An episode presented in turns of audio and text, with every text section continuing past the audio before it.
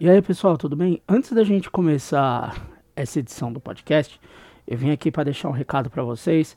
Uh, chegando o fim de ano, a gente já sabe o que vem, que é a lista dos melhores discos do ano. Então, esse ano não vai ser diferente. A mudança que vai ter é que nesse ano a nossa lista é Mesão de Boteco Podcast junto com Cabana da Música. Então, vamos aí fazer todo aquele esquema, a gente solta uns programas especiais, vai ter a lista lá no site do Cabana da Música e todo aquela, aquele esquema gostosinho que a gente sempre faz. Quer mandar sua lista? Vamos lá. Explicações das nossas regrinhas básicas aí e de como deve ser enviado. As listas têm que ser enviadas até dia 14 de dezembro. 10 discos nacionais e 10 discos internacionais ou 20 discos variados, tá? Então tem essas duas formas aí de lista. Não vai ser válido single, coletâneas com músicas antigas ou disco com música remixada antiga, acústicos, que é um monte de música antiga, e afins, coisas parecidas com isso de músicas lançadas antes de 2022. Então, vou dar um exemplo aqui. Saiu um álbum do Converge aí recente, só que são músicas remixadas, então não tá valendo certo? O que, que é válido? Álbum completo, um split, 3 away, 4 away, 5 away, 6 away, quantos away tiver aí. Uh, coletânea de bandas com sons novos, então sons lançados em 2022. E EPs com pelo menos três músicas aí, tá? Então isso que está sendo válido aí para contar na nossa lista. Beleza, você fechou sua lista, o que, que você tem que mandar? Vai mandar para a gente por e-mail, pode ser um dos dois e-mails aí tem o e-mail do Mesão de Boteco, que é mesãodeboteco.gmail.com, ou o e-mail do Cabana, contato arroba cabanadamusica.com. Pode enviar em um desses dois, vai encaminhar a sua lista, seu nome completo, a foto para a gente colocar na publicação no site, no Cabana. Se você toca em banda, você tem coletivo, é, site, é, vendo arte, tem um site, sei lá, qualquer coisa que você tiver, Manda também o, o nome do seu projeto, do que você tem, o link, para a gente também colocar na publicação. Fechou? Então, até dia 14 de dezembro estaremos esperando a lista de vocês. Também teremos os programas especiais. E desculpa que esse início ficou muito grande. Então, sigam aí com mais um episódio do Mesão de Boteco. Abraço a todos. Até. É, minha filha. Três. Un pasito para adelante, María.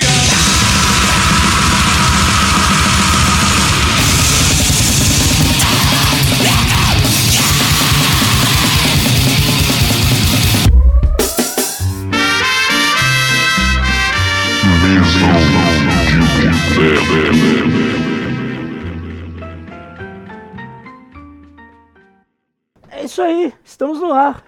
Mais um mesão de boteco. Esse é o número 26 que você vai poder acompanhar nos principais agregadores.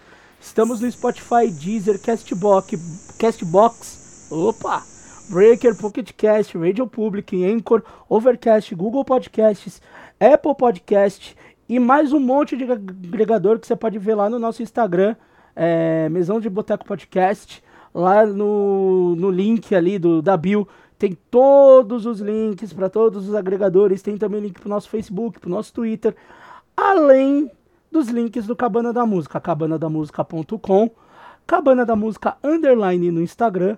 Aí depois você procura, tem TikTok, tem Grime, tem Kawaii, tem Free Fire, tem, sei lá, mano, deve ter alguma rede social. Tem aquela rede social nova agora que você tem que tirar foto na hora que o que o bagulho fala, né? Eu, eu não sei o nome daquilo lá. Eu, eu só vi... É o Viril, me sigam lá no Viril, muito foda. Aí, ó, rede socialzaça. É coisa de jovem, né? É, é jovem. É jovem é rede jovem. social de jovem. Você tem que. Não, imagina se você estiver num banheiro dando uma, aquela cagola assim, aí o bagulho apita, pô, tem que tirar foto, daí você tem que tirar foto cagando. Bom, mas a graça é, é apitar em momentos maneiros, né? Você tá num show, em algum lugar. Mas só apita em momento merda, do cantor, tipo, acabou de acordar, tá ligado? Então, olha, olha que bizarro. Olha que doideira, imagina, você tá. Se, lá... faça um, se eu faço um bagulho desse, ele apita 9 horas da manhã, eu tô trabalhando. Se ele apita 9 horas da noite, eu tô trabalhando. Então é isso, eu vou postar foto do trabalho. Não, ou imagina se você tá numa DR fudida, assim, no mó treta, aí o bagulho apita na sua cara. Tirar foto. Mano, eu acho que você. Aí a foto sai você chorando e a outra pessoa puta pra caralho. Ou, você, lado, ou, tá você- ligado? ou- ou aparece a foto, tipo assim, é o celular voando assim, aí você vê uma imagem borrada da parede, aí depois quando vai ver, é porque você tá com o celular na parede, assim, sabe? Ah, Não, porra, é doideira. Mas Cabana da Música tá em todas as redes sociais, só procurar, ou no site cabanadamusica.com. Ah, Vocês já ouviram? Temos hoje uma, uma boa parte da equipe. É quase a equipe completa, né? Sempre falta um ou outro aí. Mas hoje temos o senhor João, muito bem-vindo. Opa, e beleza? Beleza. Senhor Eduardo, muito bem-vindo. e aí, gente? Senhorita Débora, muito bem-vinda. E aí, pessoal, muita saudade de vocês, hein? Isso aí, estamos todos. Então, gente, hoje a nossa conversa, né? É, é- é mais uma conversa sobre experiências também que a gente teve, né? Até engraçado, a gente vai vir de um programa de experiências que teve por causa de uma turnê furada para vir para experiências sobre coisas furadas também. A gente vai falar sobre os festivais, né? Ah, a gente teve um festival recente aí grande, talvez o maior do Brasil, né? Atualmente, que é o Rock in Rio. Ah, estamos vindo de festivais menores, que não do tamanho do Rock in Rio, né?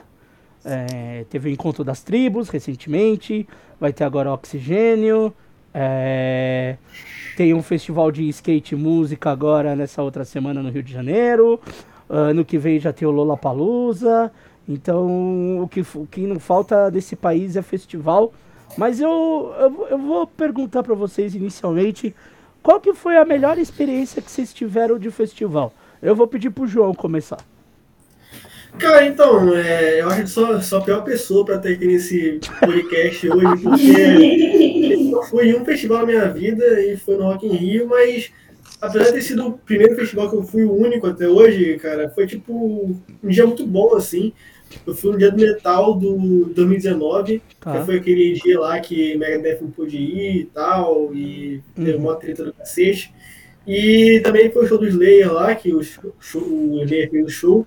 E, cara, assim, eu não tinha nada pra reclamar nesse dia, assim, tipo, não, não acabou água que nem acabou nesse dia que vocês foram, é, não teve, sei lá, perrengue assim, não teve gente usando fralda pra cagar, show do Justin Bieber.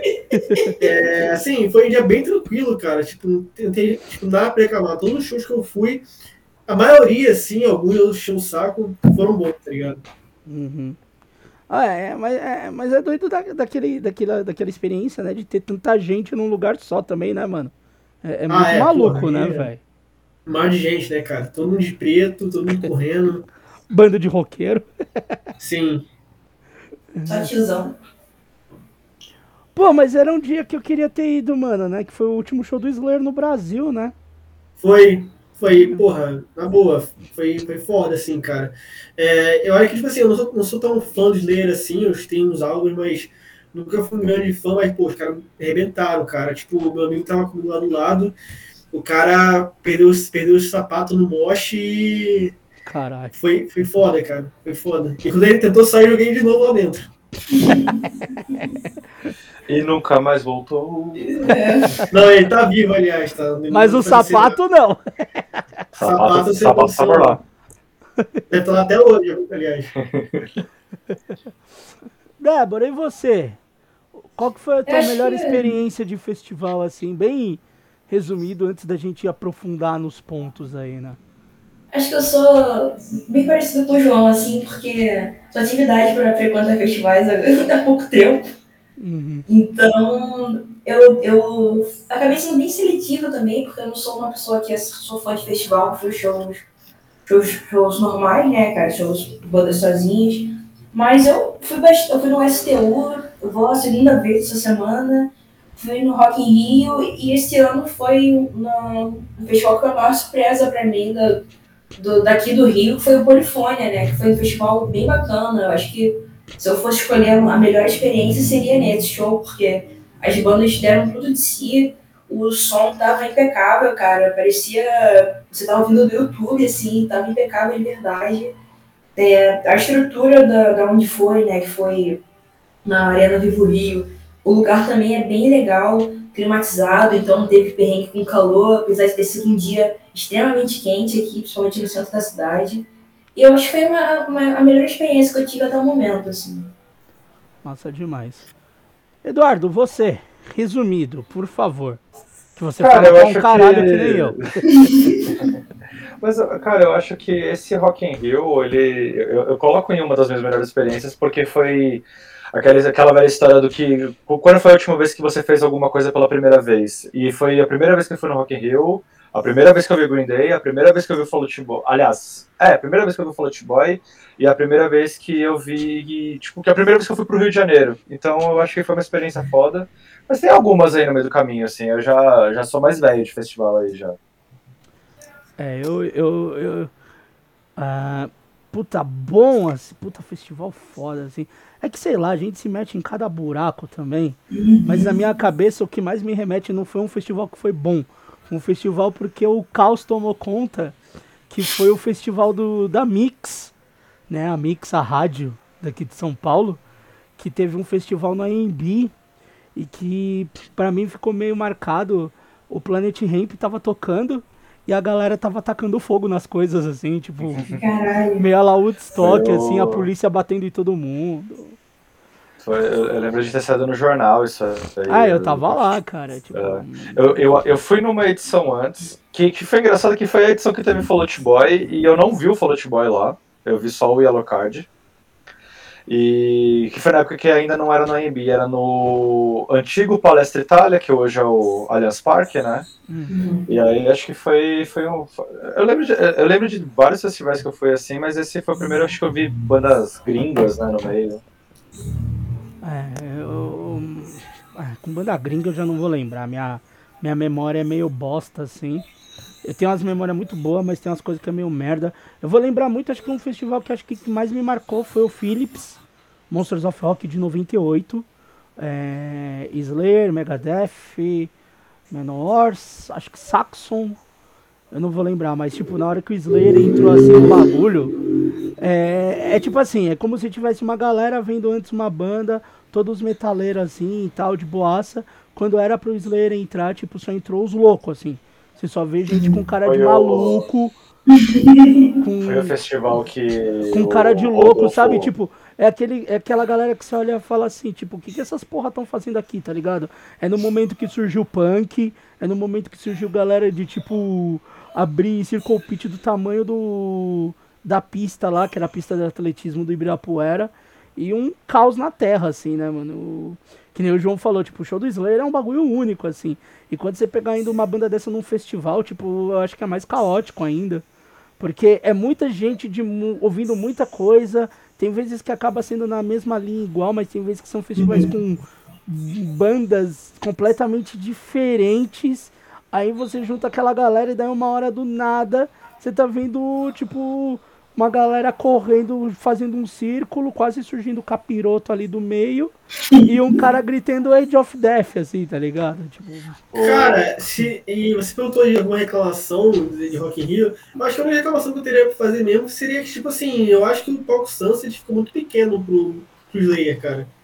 é. Eu acho que tinha que ser, tipo, pro palco mundo, porque, cara, ficou muito absurdo de gente lá, cara. Ficou Foi a mesma muito cheio. reclamação que a galera da Eve Lavigne teve Sim. de. Cara, eu lembro de, de ter saído do, do Rock in Rio. Eu, eu descobri uma coisa muito legal no Rock in Rio que eu não sabia, que assim, depois que acaba o show do palco mundo, o palco Sunset volta a iluminar, porque a galera que tocou, os brasileiros que tocaram no dia, eles vão pro palco Sunset, tem uma bandinha é, meio ensaiada lá pra fazer uma jam session e todo mundo volta pra ficar fazendo cover, saca? E aí eu lembro de ter parado assim na lojinha do. de- a lojinha oficial do Rock in Rio, que ficava, sei lá, uns 400 metros do palco Sunset. E falar assim, caralho, mano, tipo, dava pra ver o show da Avril Lavigne daqui. Tava, o que dava pra ver o palco mais sossegado e tudo Uhum. mais. Só que aí depois eu fui ver o vídeo do show no YouTube e tava abarrotado até lá. Sim. Aí eu falei assim, é, não dava pra ver não. É, eu acho, eu acho que o o maior problema do Rock in Rio até de outros festivais, mas disso a gente também vai entrar bastante. Mas tá legal, a gente já pode começar nesse ponto. É o erro das montagens de line-up.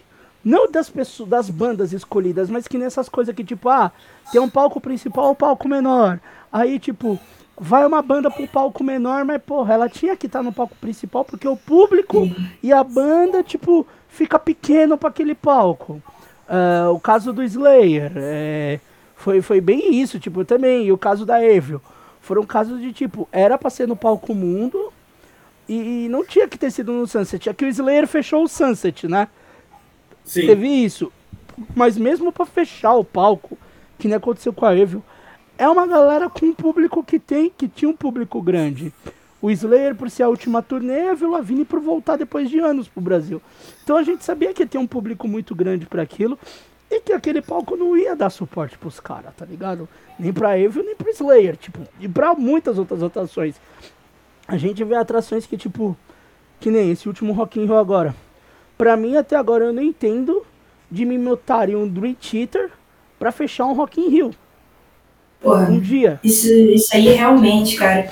Assim, eu, eu particularmente tenho poucas reclamações desse, desse Rock in Rio, tanto de line-up quanto de, de estrutura.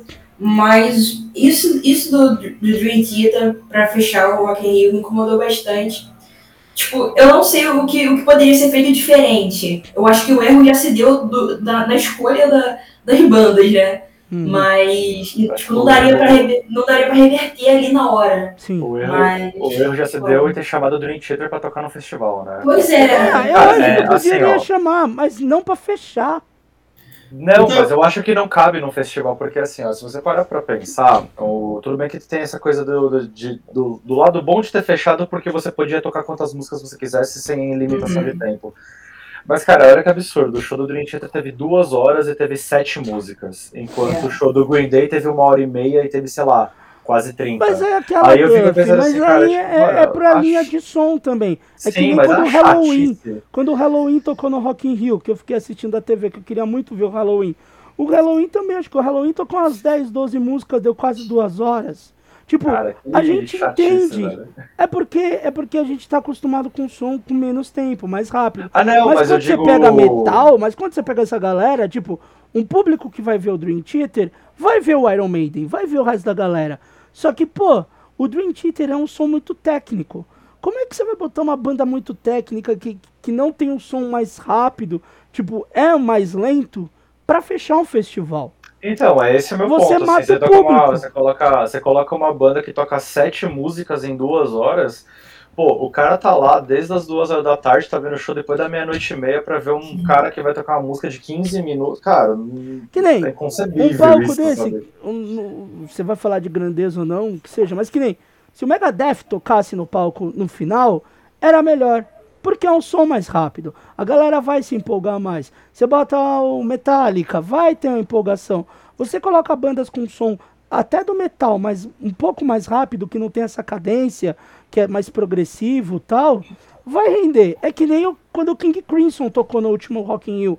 O King Crimson uhum. tocou duas horas, as músicas do King Crimson são gigantescas, só que o King Crimson não fechou o palco. E funcionou.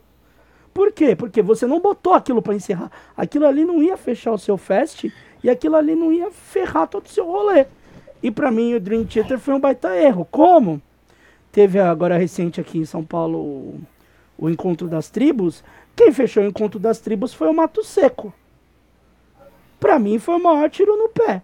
Você bota um Sim. festival que começou às 11 da manhã para acabar às 5 da manhã do outro dia. E você me bota para fechar o Mato Seco. As, começou a galera piscando, gelando, tá ligado? Não, porque quem tava lá, ou porque queria realmente ver a banda, ou porque usou do metrô, porque o metrô só ia abrir 4h40. Que foi o meu caso, não vou mentir, eu tava morrendo de cansaço naquela hora.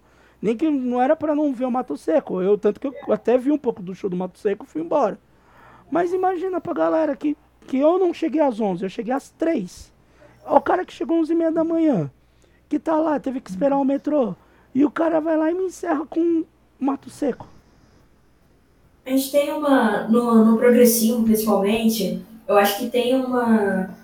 Uma vantagem, porque quem gosta, cara, gosta muito, sabe? Quem curte, curte aquilo de verdade. Então, eu acho que a pessoa tá lá já na, na vibe do festival, tá tipo empolgadaço, já tinha lá com algumas 13 cervejas na mente, não vai, não vai ligar. Mas mecanicamente é uma parada que realmente não funciona. E é uma coisa que, que eu, que eu, é, não sei se é uma opinião muito pessoal assim, mas cara, eu não traria uma banda de, de metal, nenhuma banda de metal progressivo, nem que seja o King Crimson que tem, que tem uma pegada mais, mais, mais pesada e tal, Kansas, para um, pra um festival de música, sabe? Para um festival que vai durar o dia inteiro, a tarde inteira, a noite inteira. Você, porra, a galera tá, Ah, que tá vendo o Iron Maiden, porra, não, não vai querer dar de cara com o Dream Theater logo depois, entendeu? É porque, tipo, o King Crimson não encaixa em nenhum dia do Rock in Rio, né? Assim, eu É. acho. Mas, pô, cara, eu acho que o show dele até funcionou, ver os trechos lá. Também achei. Funcionou, cara. A diferença é, tipo assim, o King Crimson é uma banda muito foda, né, cara? E o Dream Theater, Porra. tipo assim, é uma banda água de salsicha, né? Eu acho que o maior problema, do, o maior Mas- problema dos festivais é conseguir fazer com que tenha uma rotatividade de coisa nova, pra você não ficar aquela coisa de tipo, porra, de novo, porra, de novo, mas também ter, trazer bandas que funcionam em festivais, né? Mas é aquela coisa, o Cream Crimson foi a segunda banda a tocar no palco mundo. Tava cedo ainda. Entendeu? Ainda tava com o público ali pra pegar pra banda principal. Então, cabe. Se você botasse um Dream Theater e depois ainda tivesse mais uma banda e o Iron Maiden, ia ser Quem, que, ok. quem que tocou depois daqui, além das duas? Eu não lembro, por isso que eu falei aleatório assim. Você vê como é que eu lembro muito desse Eu rock. não, eu não lembro. Não, eu lembro que eu tava. Eu, eu assisti o show do Iron Maiden, mas Não eu foi o Megadeth que né? tocou? Não. 2019? Não, quem tocou agora, no último, com Iron Maiden. Ah, não faço a menor ideia. É, eu também Eu não acho faço- que. Eu vou saber como o show deles foi marcante pra caralho. É. né? Ah, peraí, teve, teve o Alex on Fire, não foi? Não, isso daí foi, em Lo... foi no Lola. É, palco mundo. O, no Palco Palco Mundo. mundo. Foi Iron Maiden, Dream Theater, Megadeth. Ah, é, o Megadeth. É, podia ter rolado o Megadeth. né? Esse dia do, do Iron Maiden, cara, eu só tava por uma, uma única missão, que era o Gojira. Era só, só, só o Gojira que eu queria ver no dia. Então, mas se você coloca o Dream Theater antes do Megadeth, funcionava, Sim.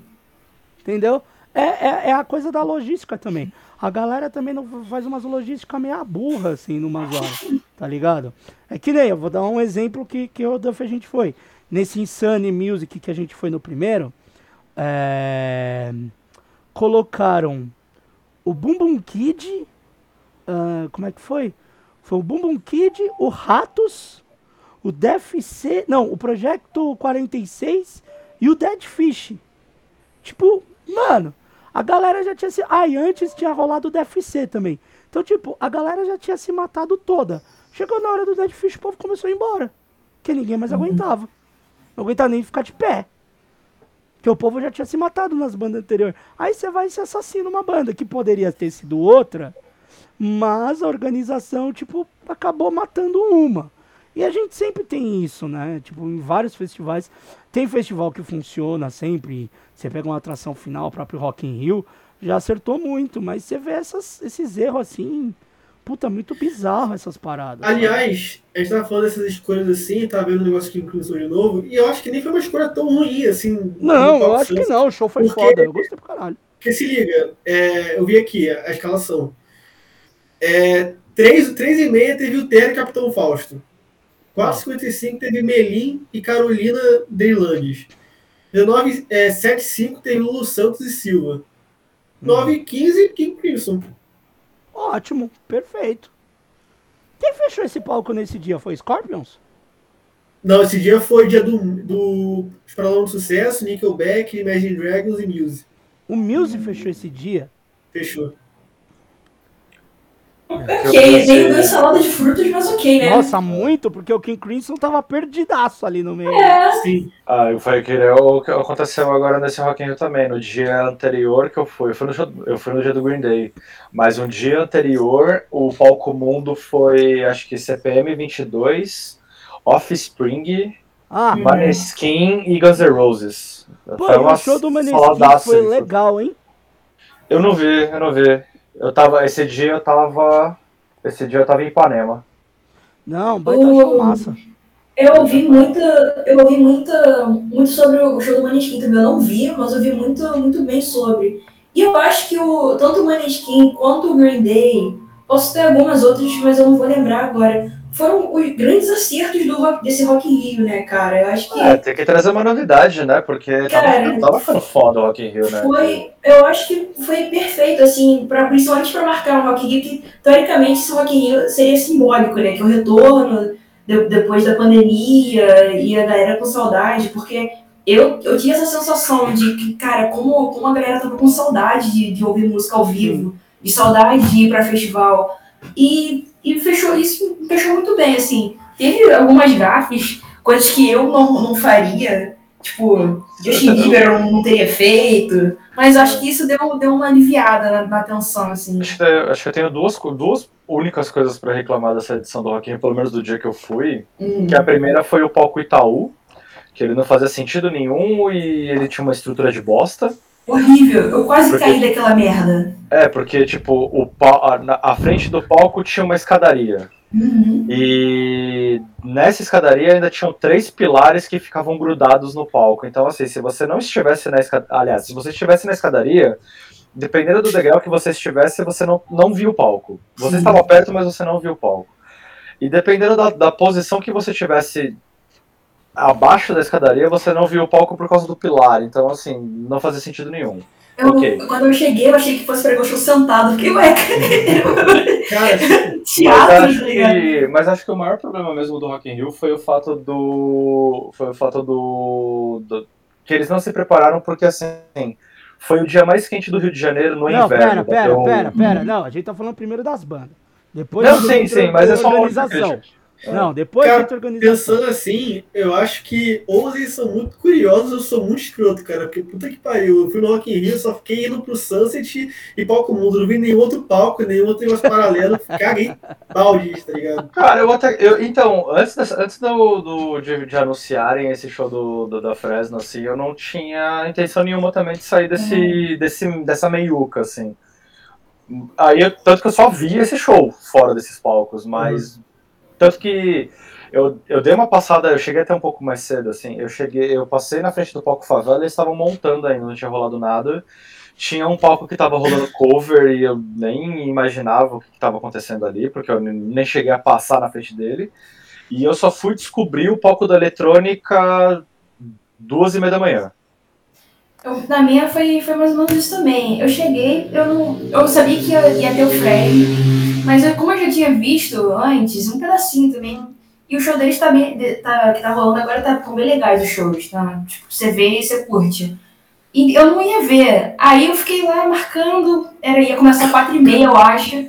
Aí, antes disso, um amigo meu tinha perdido a mochila. Aí eu fui caçar ele. Acabei assistindo do show da Fred também. Primeiro porque aquela, aquele palco do mundo do Itaú não, realmente não dá. Não dá sem condição.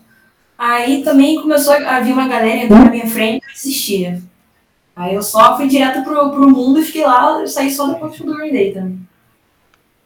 É, é, é, a coisa de, de, de combinação de horário, essas paradas. A gente vai ver outros festivais tendo essas cagadas. É, pra mim, que nem uma das maiores cagadas pra mim que eu já vi em festival foi um Lola Palusa colocar o Bad Religion tocando às três horas da tarde. Tipo, é. pra mim aquilo foi um assassinato ao céu aberto. Porque, beleza, é, não é parecido com as bandas, é a, a, linha das bandas que nem o Lola Palusa no Brasil virou um festival de música indie, né? Com uhum. alguns outros artistas diferentes, sempre colocam. É, teoricamente indie. A gente pegou muitos anos de Lola Palusa muito mais indie do que qualquer outra coisa.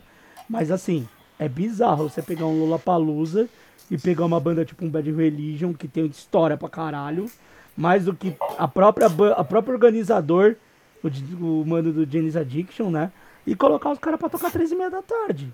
Que eu acho muito. Eu já é falando desse. Isso, já falando desse atual Lollapalooza, já tipo o dono do festival já colocou a banda dele na segunda ou terceira linha lá dos nomes grandes, assim, que aparece e fala assim, cara, mas beleza. Mas qual? Mas é o Janis Addiction que vai tocar? É, o Janis Addiction vai ah, tocar. Ah, mas o Janis Addiction ano, é ano que grande vem, ainda, pô. Se fosse aquela Sim, banda dele, mas... se fosse aquela banda dele outra lá que é o nome dele, sei lá mais o que, aí É o Far, Far- é, como é que é? É, Não sei o que, Farrell, né? Como é, que é o É. nome dele? É... Eu não sei, dele. né? Harry Farrell, isso. é, Não, lembro aí, ah, mas o Janis Addiction, ok. Pô, Janis Addiction tem história, o cara pode Ah. Não, mas é, mas é, assim. não, mas é engraçado, porque tipo, o dono do festival já coloca a banda dele ali na meiuca, já. tipo, É o dono da bola, tá É. ligado? Que Ah, mas, cancela o jogo. mas o cara tem nome. Não é que nem, Mas tipo, o- sei lá, se eu chegasse lá, criasse um festival e botasse o nome da minha banda em primeiro e embaixo colocava o Black Sabbath, tá ligado? Tipo, Ah, isso acontece com algumas bandas por aí. é, tem umas bandas que adoram botar o nome grande no flyer. É, tem, tem, tem. Mas o, o- uma coisa que eu acho engraçada são essas, essas discrepâncias assim de festival para outro. Você estava comentando que o Bad Religion tocou, tocou de tarde. Foi engraçado porque o Turnstile passou por isso esse ano, né? Porque aqui no Brasil eles tocaram no. Aqui no Brasil e eu acho que no Chile, eles tocaram bem no comecinho do festival. Só que no Chile eles fecharam um palco. Tocaram Tava de noite, assim, Quando a câmera- é. Quando a câmera filma de cima, dá pra ver a diferença do show do Brasil e É, do show do então, Chile. absurdo, Bizarro. assim. Mas eu, ainda, mas eu ainda acho ainda ok, porque o Turnstile, mesmo que tenha uma história, mas é que nem. É ao mesmo tempo que muita banda indie veio tocar pra cá, tem de tempo de história. Agora uma banda que começou em 1980, os caras tocam até hoje, é relevante pra caralho. Botar três horas da tarde isso eu acho absurdo. É, eu acho que talvez o Bad Religion não fosse uma banda. Assim, outra eu coisa sei que que eu não entendi, fora, né? outra coisa que eu não entendi foi tipo, o Turnstile tocando às duas horas da tarde sendo a primeira banda e o Alex on Fire sendo a penúltima banda, o Turnstile transmitiram o Alex on Fire não, tipo, É. É. As coisas absurdas. foda-se assim, sabe? Ah, mas aí eu acho que é, uma, aí é um pouco de falta de conhecimento e de noção de público, assim, do, do- da transmissão mesmo, né? Não, e do E próprio não tem- Lola. Não, e, do- e também do próprio Lola. Uma coisa que eu, uma coisa que eu, Se você uma coisa que eu já colocasse, por exemplo, uma banda que nem. No mesmo dia do. Do Alex on Fire, não foi o Tony Style, foi aquela outra lá, o. Ia falar o Take Back Bullet. Sunday, não era o Take. Não era o, não é o Take Back Sunday. o, o Bullet for My Valentine? Não, o Bullet que tocou no, no Rock in Rio. Rio. Eu esqueci o nome da outra banda que tocou. Teve o Alex on Fire e teve mais uma dessa mesma linha aí, como é que era o nome? Como é que Teve. Como é que nome? Tipo, Como é que poderiam ter tocado uma do lado da outra. Não, deram um puta intervalo do caralho, assim, pra, pra, pra É. tocar. Eu não lembro da banda agora. Eu sei, eu sei que banda você tá falando, mas eu. Que é pra você manter um público meio que parecido naquele período. Você Sim. não vai ter bandas parecidas, beleza, mas tenta botar as bandas tipo meio próximo. Foi o mesmo caso quando teve o, o Snoop Dogg e o Kendrick Lamar. O Snoop cantou antes e o Kendrick Lamar logo depois. Você manteve a linha da mesma É que eu acho que é que eu acho que aí entra aquela, aquela onda comercial do festival, né? Eu vou tirar o cara daqui e vou levar ele pra puta que pariu pra ele passar por todas as lojinhas e todas as Sim. barraquinhas que tem do festival pra ele comprar alguma coisa antes de ver o outro show. É, é uma logística meio assim, é tosca pra, pra, pra questão da música, mas pros caras tá, é maravilhosa, né? É, mas é, é tudo, é tudo questão de, de montagem de, de, de, de horários e que você vê como é que as coisas funcionam ou não funcionam. Vou usar o exemplo de novo do Encontro das Tribos. O Baiana System tocou às duas horas da tarde. O Baiana System, pra mim, tinha que ter fechado o rolê. Porque, porra, você vai botar a galera pra pular pra caralho, pra cantar, pra dar stage dive, pra fazer a galera pra- es- esperar, né, cara? Pra galera É. esperar e pra galera no final ter aquele, aquela coisa de festa. Mano, Uhum. desculpa. Ou até Eu mesmo, gosto ou até mesmo colocar. Seco, mano. Mas parecia um enterro aquela porra. Ou até mesmo colocar alguma coisa que criasse uma expectativa maior, o, o, o- o próprio Soulja ou o Cypress Hill, que são bandas. Tudo bem que a gente, a gente acaba puxando o, o, o, o pano um pouco mais para as bandas gringas, mas tipo, você cria uma expectativa de chegar em algum momento e falar assim, ó. Agora vai começar as bandas que não tocam aqui sempre, uma coisa que você nunca vai, não vai dificilmente vai ver de novo, e não sei o quê. Porque, se eu não me engano, o, o Cypress, eu não lembro a última vez que o Cypress Hill tinha vindo pro Brasil. Faz uns anos já. É, e a última vez que os caras do Cypress Hill tinham vindo foi no Maximus Fest com aquela. com aquela Prophets of Rage. Que- então, tipo, você cria uma expectativa pra galera, assim. Eu acho que nem Agora precisava agora ser uma a gringa, Duff. Não precisava. Uhum. Uma banda Planet que o Planet Ramp aí, ó. Planet uma, uma, ba- uma banda que todo mundo esperou pra ver e quando os caras terminaram, você viu o público indo embora. Racionais. Sim. É. Racionais é outra banda que o palco, o palco Sunset ficou pequeno pra eles. Sim. E fisicamente, né? Porque eles trouxeram uma estrutura sinistra de show. O show deles foi quase teatral, assim, muito foda, diga-se Pô, de os caras passagem. entram de moto no show, vai tomar. Muito foda, muito foda.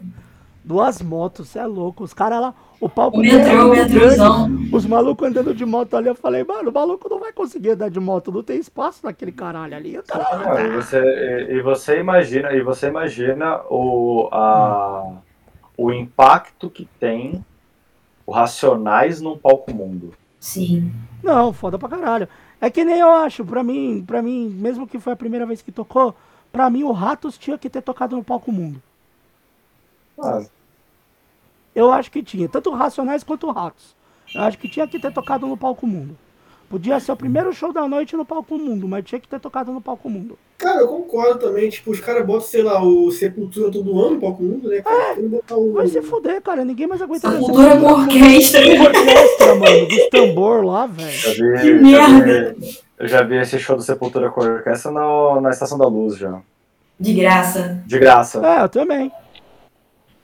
Mas vai a merda, todo ano é isso, gente. Tipo, porra, você tem um, um Racionais aí com 40 anos, sei lá, Rato de Porão com 40 anos, porra, bota os caras pra tocar no palco Não, porque o. Rock Rio é assim, né? Tipo, é, é anos de Iron Maiden. Agora eles vão variar. Agora eu vou botar a Metallica mais 5 anos tocando toda vez.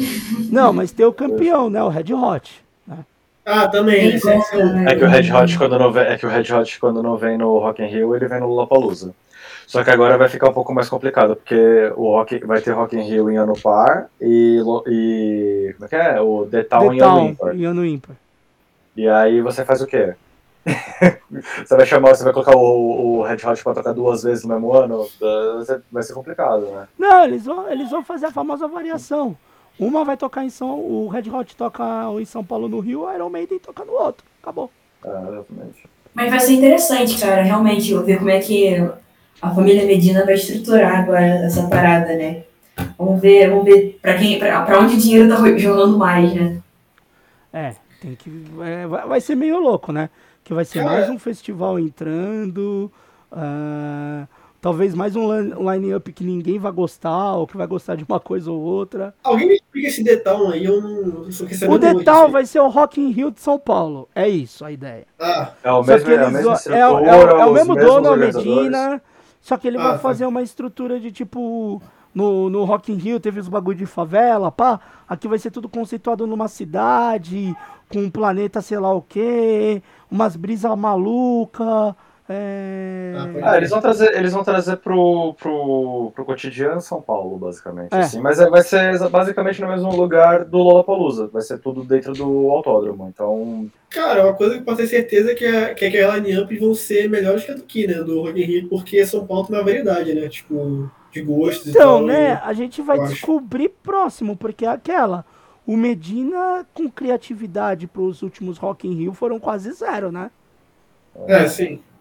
O- o- a única coisa que, assim, voltando para esse negócio de produção, a única coisa que eu elogio um pouco mais o Rock in Rio do que o Lollapalooza é que o Lollapalooza ele tem aquela coisa de, cara, muita coisa que você quer ver, tudo no mesmo, tudo no mesmo horário, em palcos muito longes um do outro, e às vezes cria uma expectativa meio foda que, sei lá, você não vai conseguir suprir. O Rock in Rio ainda, pelo menos para os shows principais, tanto do Sunset quanto pro, pro mundo, eles não brigam por espaço de horário. Sim. Então, se você quer ver o Sunset, você vai ver o Sunset, vai sair, vai pro palco mundo, vai acabar o palco mundo, você vai voltar pro Sunset e você vai ver tudo. Os shows principais você vai ver tudo. É de boaça, é de boaça. É, o, no, o Lollapalooza não tem isso. Muitas vezes você vai querer ver duas bandas que você quer muito e elas provavelmente, se não tocarem no mesmo dia, o que é aquela complicação de tipo, puta, eu preciso ir em todos os dias pra ver o que eu quero. Pode ser que elas toquem basicamente, se não no mesmo horário, você vai ver metade do show de uma e metade do show de outra, assim. Mas pra mim- Eu nunca vou esquecer o dia que rolou Mac DeMarco ao mesmo tempo que tava rolando Red Hot Chili Peppers no, no Lollapalooza. Mas cara, eu vejo o maior problema, não é nem o do aí, no caso do Lola, não é palco, é o lugar. Pra mim, É. o IMB não funciona pra nada em show. Eu não sei quem inventou de ficar O fazendo AMB não, é o. O IMB não, o Interlagos. desculpa. É. Porque, na verdade, eu, eu, eu lembro quem inventou isso. Foi o Kiss, né? Que a turnê do Psycho Circus, o show foi lá. Mas foi uma banda, foi um palco, teve uma banda de abertura que foi o Rammstein, e só. Não a porra de um festival num lugar que é um autódromo, que, que ele não é plano. Pra quem não conhece Interlagos, Interlagos não é uma pista plana. Ela tem níveis. Então você tem que ficar subindo morro, descendo morro. É, é barro, é grama, é lama, porque o Lollapalooza já pegou épocas de chuva e quando chove lá, não é que chove muito, chove pra caralho. Porque Um você raio tá, de caralho. porque você tá perto da represa. Então, forma os- as nuvens de chuva formam muito mais fortes. Sabe Então, aquela, assim, sabe aquela é uma música, sabe aquela música, horrível pra festival. sabe aquela música São as águas de março fechando o verão? Ela foi escrita no Lollapalooza em São Paulo, assim, sabe? Por que, que a. Fórmula 1 não tem mais em março? E virou a última corrida do ano. E Fórmula mesmo 1 sendo, era mesmo primeira corrida do ano. e mesmo sendo em novembro, às vezes chove. Então, só que quando era a primeira corrida do ano, sempre chovia. Todo ano chovia. Os caras já sabiam que tinha que correr com pneu de chuva. Então, É. aí você vai e faz um festival naquele lugar. Tipo, que não tem metrô perto, tá? Pra quem acha que tem metrô do ladinho, não, não tem metrô do lado. Tem uma estação de trem que você tem que dar um rolezaço pra ir pegar. E é trem, não é metrô. Você É tem que ir de trem. E assim, o trem, depois você vai pegar o trem, aí você vai ter que pegar aquele trem pra fazer baldeação em outro trem pra você chegar no metrô. É... E pra quem quer ficar por aqui, e quem tem um pouco mais de grana e quer ficar próximo, eu tenho que, eu tenho que dar uma notícia ruim. É um bairro residencial, não tem hotel por perto, tá? Não tem, ou, ou, ou Airbnb, ou você dorme na rua, tipo um bagulho assim. Não, tem uns hotelzinhos perto por causa da Fórmula 1. A região próxima ali é hotel. Só que é assim, você vai pagar, sei lá, 80, 100 conto fora do festival. No festival vai ser 200 pau pra um hotelzinho com uma cama e cheia de pulga.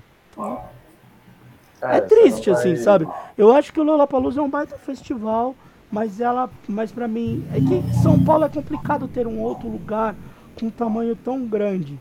Acho que até daria para fazer em outro lugar, é que depois até podemos falar sobre lugares. Mas eu acho que não é funcional ali. É, quando, ele, quando rolava na chácara do Jockey, o maior problema foi a chuva, né? Porque lá é um é um hipódromo, né? Então, assim, é basicamente mato e areia pra todo lado, né? E, aí lama, você- é. E lama, e você monta um show lá e é foda, assim. Mas ao mesmo tempo, eu até entendo o- o- a localização lá por conta do tamanho do lugar, você consegue colocar muita coisa e muita gente dentro de um lugar só. Mas eu acho que essa, essa, essa barreira da distância das coisas assim dá uma, dá uma certa limitada, né? Agora eu vou perguntar para vocês um negócio que a gente vê muito nos festivais, que há alguns festivais a gente vê muito essa variação de, de gêneros, né? E o que, que vocês acham sobre isso? Eu vou, vou pedir pro João começar que tá falando menos. Vamos falar mais, né, João? É, porque, que nem, a gente vai, vai. Vamos pegar um exemplo, vai. O Rock in Rio, a gente tem uns dias assim variados, tudo. Mas que nem no Rock in Rio eu vejo pouco do rap. Vejo pouca coisa de rap.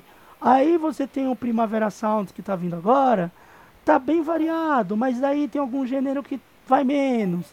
Aí você pega o Lola, aí o Lola Palusa você vê um monte de galera indie. Raramente- Aí você tem poucos casos diferentes ali. Você vai ter uma banda ou outra que não é indie, que é.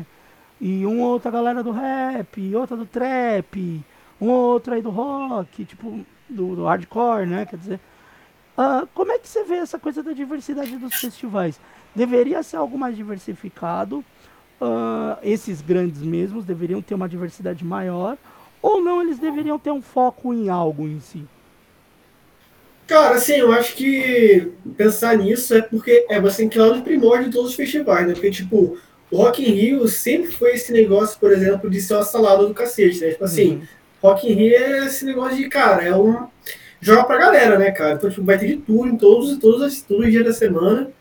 E eu não acho que a diversidade seria um problema, cara. Mas é, alguns festivais inconscientemente fazem isso de ir nichando cada vez mais. Eu acho que o Lollapalooza é um exemplo disso, que é aquele negócio, né, cara? Você, tipo assim, falou que foi o Bad Religion lá, e hoje em dia, cara, é- são essas bandas, assim, mais leves, né? Mais, mais indie e tal, e o que vai de mais pesado, assim, geralmente são os artistas, tipo, os rappers novos, assim, que agitam mais.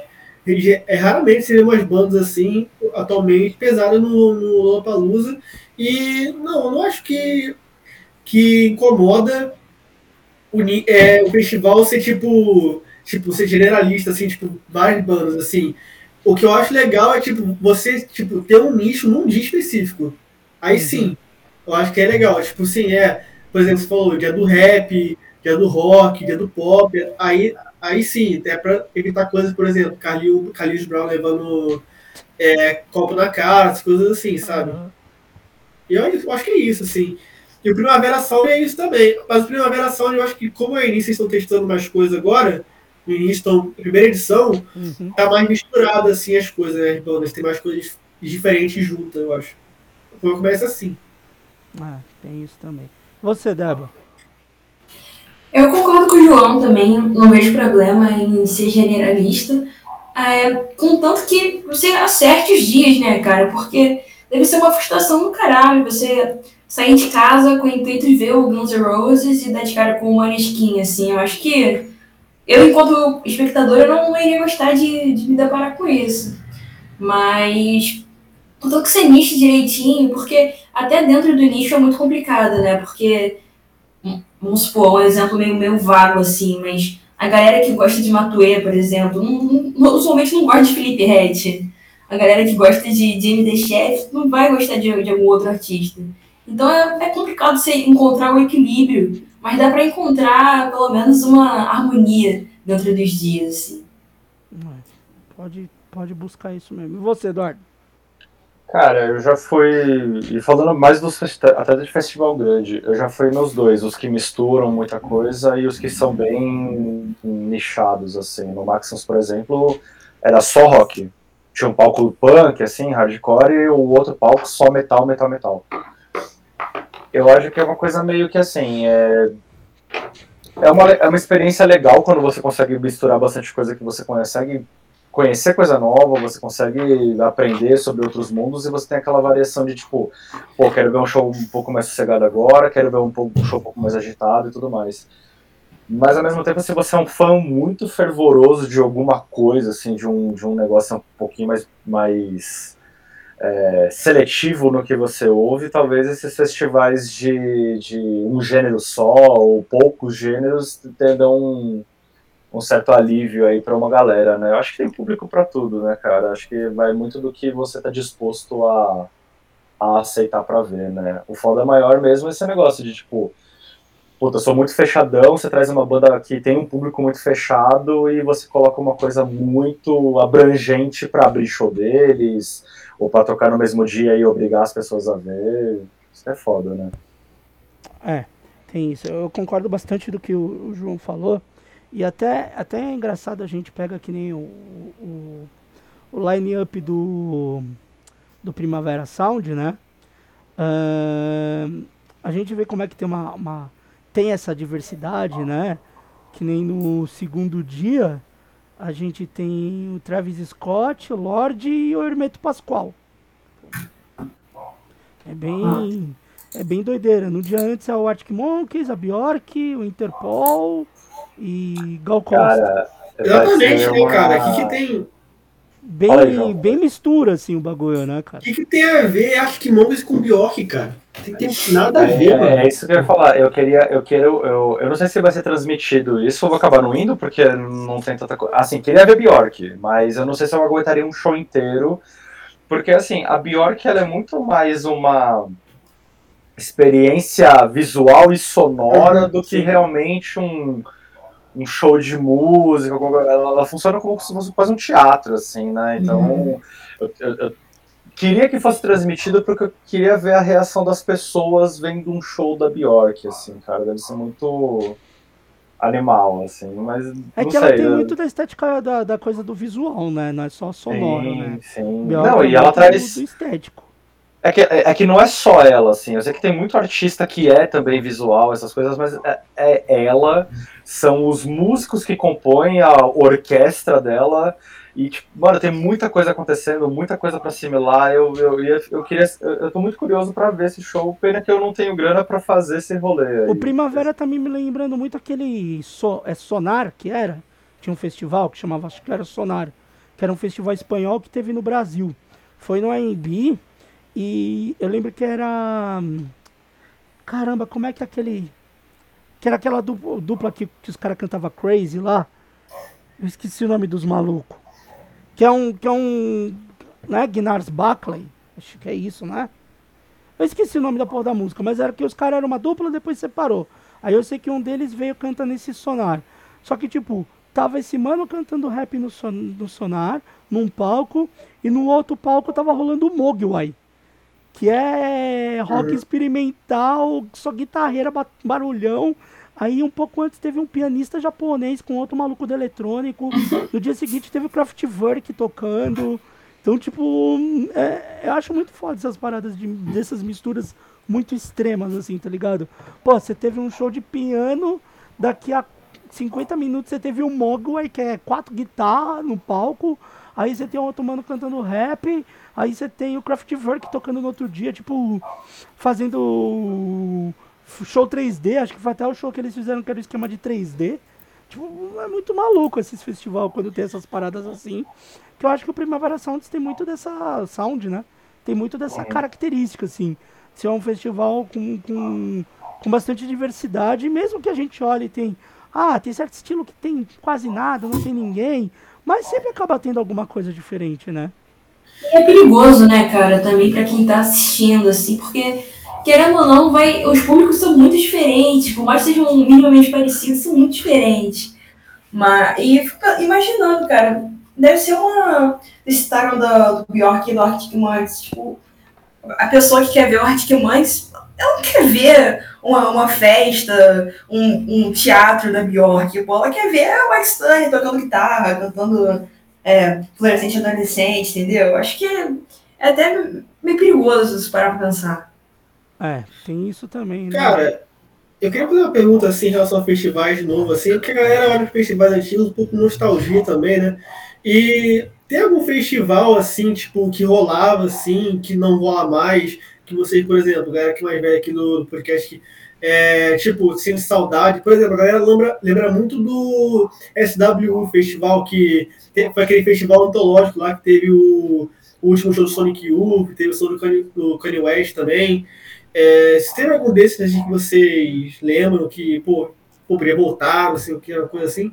Ó, oh, antes de eu te responder, eu achei o, o, a, o do Sonar que teve os palcos, foi o Sonar de 2012.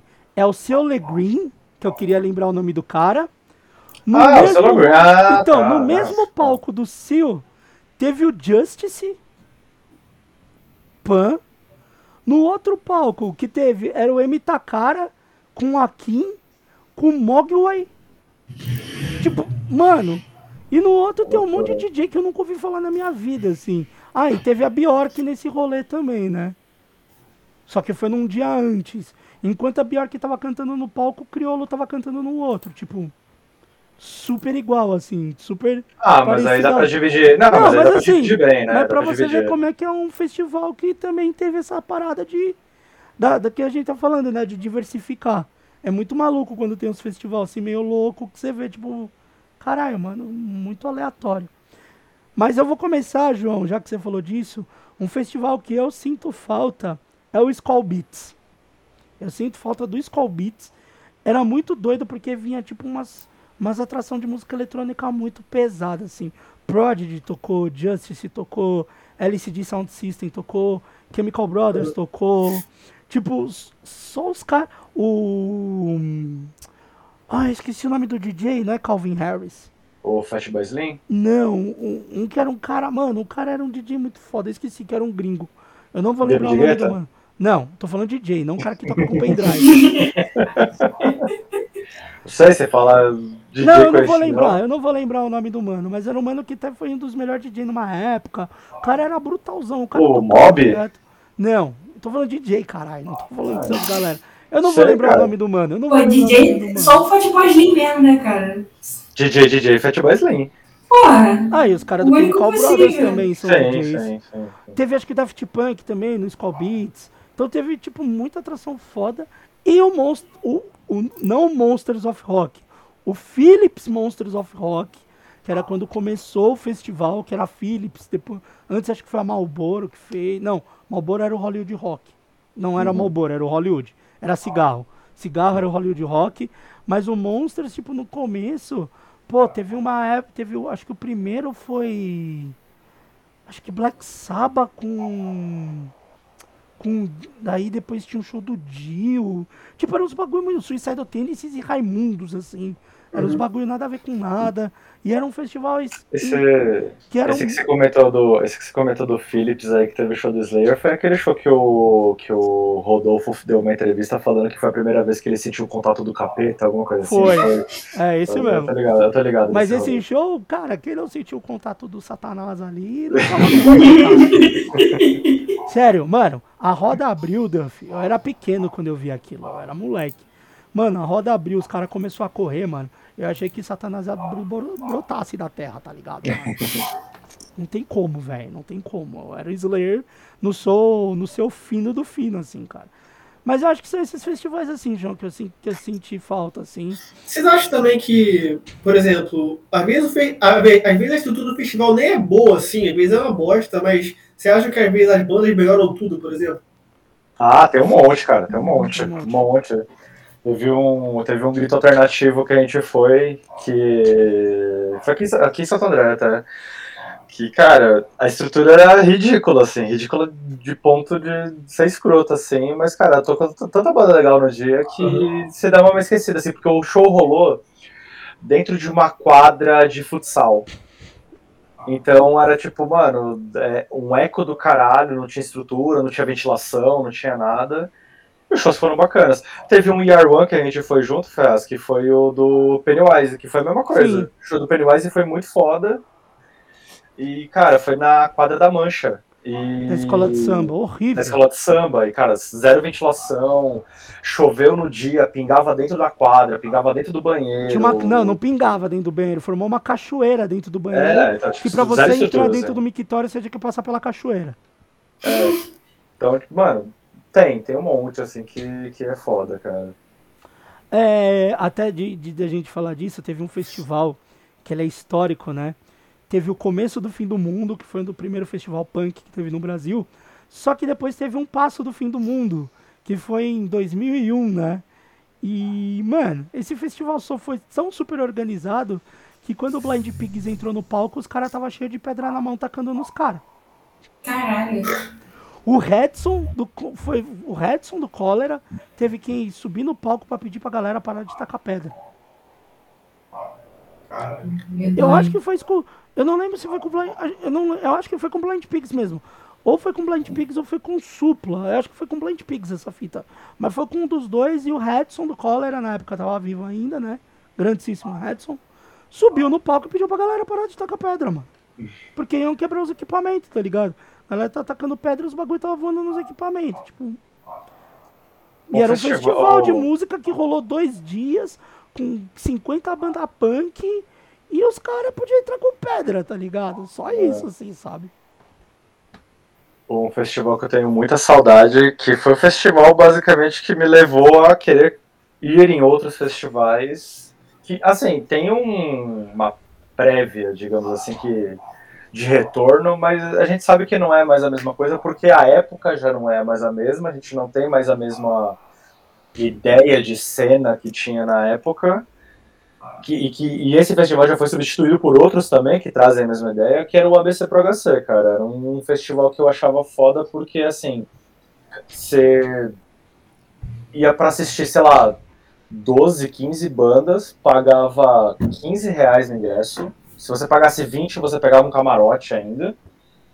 E, era, e é aquele, aquela coisa que a gente estava falando sobre festivais um pouco mais nichados. Eram festivais onde todo mundo conhecia todas as bandas e provavelmente sabia cantar todas as músicas. E era uma época que tava ali, né? Tipo, todo mundo tinha um pouquinho de acesso a tudo de rolê e tal. Então era um, era um festival bem foda. Que não, que não existe mais até daqui a uns tempos que estão querendo ressuscitar ele, mas é aquela coisa, mano, não tem mais o, o glamour da época, digamos assim, né? Uhum. Não, porque a galera que era emo na época e ficava usando as pulseirinhas coloridas e tal, a galera não usa mais isso. Cara, eu lembro Só muito, fica um monte da galera que- emo velha falando, nossa, que saudade de ser emo. Nossa, Mas era engraçado, saudade." mano, era muito engraçado porque você chegava assim no, no rolê, assim, os caras iam pra fazer revista. Hoje em dia a galera, tipo, tem que jogar fora desodorante, tem que jogar fora garrafa de água, às vezes, tem que jogar comida, alguma coisa assim. Antigamente os caras tinham que. que é, não podia entrar com espelho, cara. A galera levava espelho pra show, pra, arrumar franja, levava maquiagem, levava, tipo, uma porrada de coisa. Você fala assim, caralho, mano. Outros Quantos kit, quantos, quantos espelhos e kit de, de maquiagem que você perdeu, Duff, no rolê? Eu perdi nenhum, eu nunca, eu, eu sempre- meu cabelo Você sempre fazer cresceu o, você fazer o, Você- olho, o olhinho preto, assim, meu né? cabelo, meu cabelo sempre foi meio enrolado, crescia pra cima assim, eu nunca tive franja. É, não precisava maquiagem, é nada. só um lápis preto, né? Que daí você fazia Não, embaixo, assim. é isso. Eu gostava, eu sempre, eu sempre fui do, do rolê da, do, do estilo, assim, da molecada do skate. Eu gostava mais, eu gostava mais de usar calça larga do que calça apertada, assim. Aí eu, Agora e eu- vocês? É, da galera do Pennywise, do Bad Religion. Ah, já era, já era. Você acredita molecada. nisso, Débora? Você acredita nisso? Sério que você acredita? Se ele tá falando, eu acredito, cara. Ele tá tava, falando, ele tava lá na Pior que frente eu do palco do, do Evo 84 cantando lá junto com o Evo. Pior que, pior que não, não- Eu tenho até do- uns videozinhos da época, assim, de banda, de tocar e, mano, esti- estilo calça. calça cara, eu até fico pensando assim, cara, como é que eu usava calça bag e achava uma coisa legal, assim, sabe? Bermuda que vinha na, na canela aqui, assim. bermuda que, vinha, bermuda que vinha quase no pé, assim, cara. Aquele, aquele tênis de skate. Camiseta do Bom, NX0 e vazíssimo. boné do Killy, tá ligado? Não. Cara, eu vi pouco. ju- Juro pra você que eu vi poucos shows do Killy na época. Tá, Pouquíssimos. mas assim, a tipo, gente vai passar dessa parte, só uma zoeira. Débora e João, vocês não falaram, mesmo que vocês são mais novos e participaram aí de poucos festivais, mas vocês, mesmo festivais dentro do underground, que vocês tinham aí e tal, que acabou, que vocês sentem falta? Não, posso falar o que eu queria ir. Tá, Tipo, pode ser. Uma boa. Qual que você gostaria de ter ido? Cara, eu gostaria de ter no SWU, que eu falei, do que eu teve o último show do Sonic Youth. É, gostaria de ir no Rock in Rio 2. Nossa, teve Sonic Youth no SWU? Teve. Teve. Foi o último show deles, todos. Foi acho que no segundo SW. No que teve. Acho que é 2011, é. É, foi em 2011. Ah, é, 2010 porque eles enganaram, porque eles enganaram a gente no Claro que é Rock, verdade. Porque no Claro que é Rock eles falaram que era o último show, deu um ano depois o Sonic Youth voltou.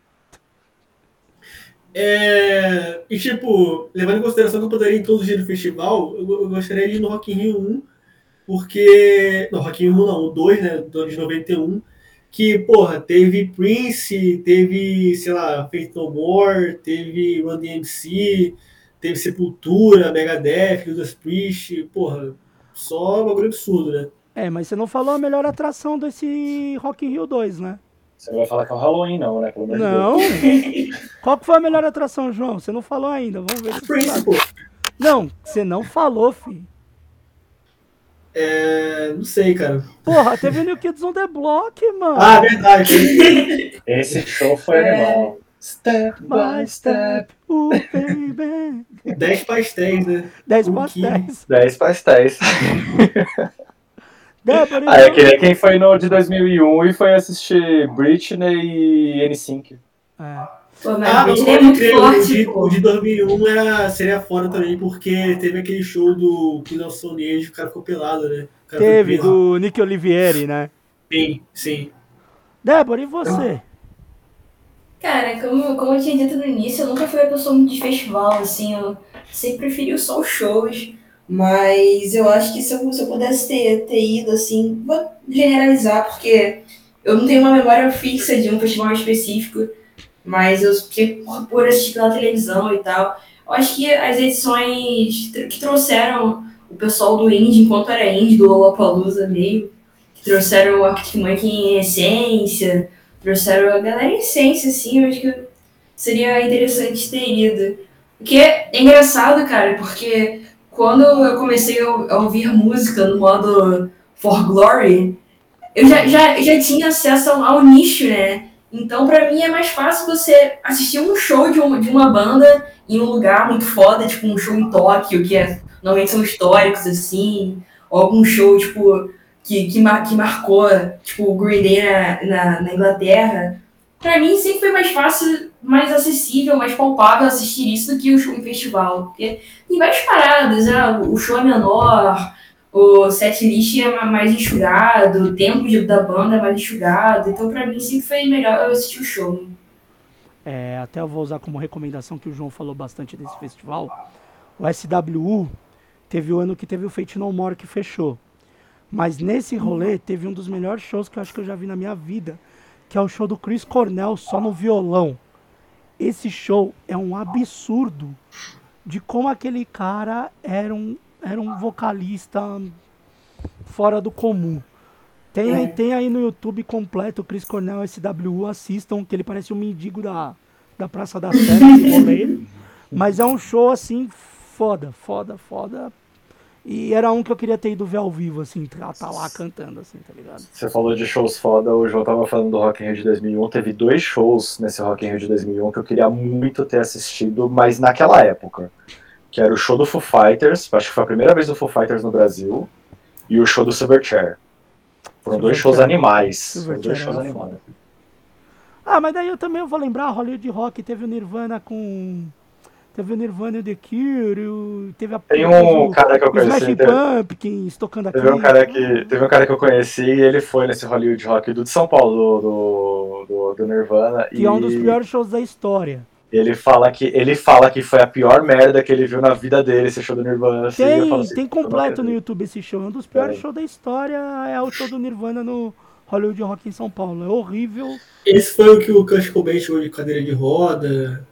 Ou. Não, esse do cadeira de roda do Ridge é do. Esse de cadeira de roda é do Ridge Festival do. Ah, tá. É, o, Que esse show o- é bom. o- Que esse show é esse foda. foi muito foda. Não, esse do O- Kurt é o que ele gospe na câmera. Ah, tá, pode crer. Que ele começa a arrancar espuma do lado do palco. É, e aí na ele, tira, aí ele tira a piroca pra fora e fica se masturbando na frente da É. câmera. E aí a Globo cortou a transmissão. É divertido esse show. Cara, Ele, ele é bom, ele é divertido. Você tava falando do SW e esse é um que tinha variedade e as variedades eram boas, cara. Tinha muita Sim. coisa foda aqui, cara. Tinha muita coisa, ainda, ainda mais no 2011, cara. Hum, é. Porra, tinha a Leonard Skinner, cara. Verdade, teve ele. Ah, o Alice in Chains. O Alice in Chains tocando com a formação com o vocalista novo foi no SWU. Foi a primeira vez deles com, com o vocal novo, O né? vocal Verdade. novo foi no SWU. Ah, teve o Fate No More voltando. É, Teve um show do Mike do Mike Patton com orquestra lá, ele cantando italiano. Foi no SWU. Só pra citar alguns aqui, cara. É, Kanye West, é, Leonard Skinner, é, Duran Duran, Duran Stone. Temple Pilots, Pilots é, Face No More, Sonic Youth, Megadeth, Alice in Chains, é, Crystal Castles, é, Odd Future, que é do Uhum. The Creator lá, Uhum. Sim. na época. Porra, cara, olha isso, cara. Esse, esse. Stone Temple- inclusive- esse Stone Temple Pilots foi com quem no vocal? Ah, não sei, tem que Foi ver. com o mano do Linkin Park já? Na época? Não, eu acho que o mano tava vivo ainda. O... Ah, é, ele já voltou. Não, Ele- ele- o Scott, o Scott Rayland? Eu acho que ele tava vivo ainda, tava vivo. Ah, eu não lembro.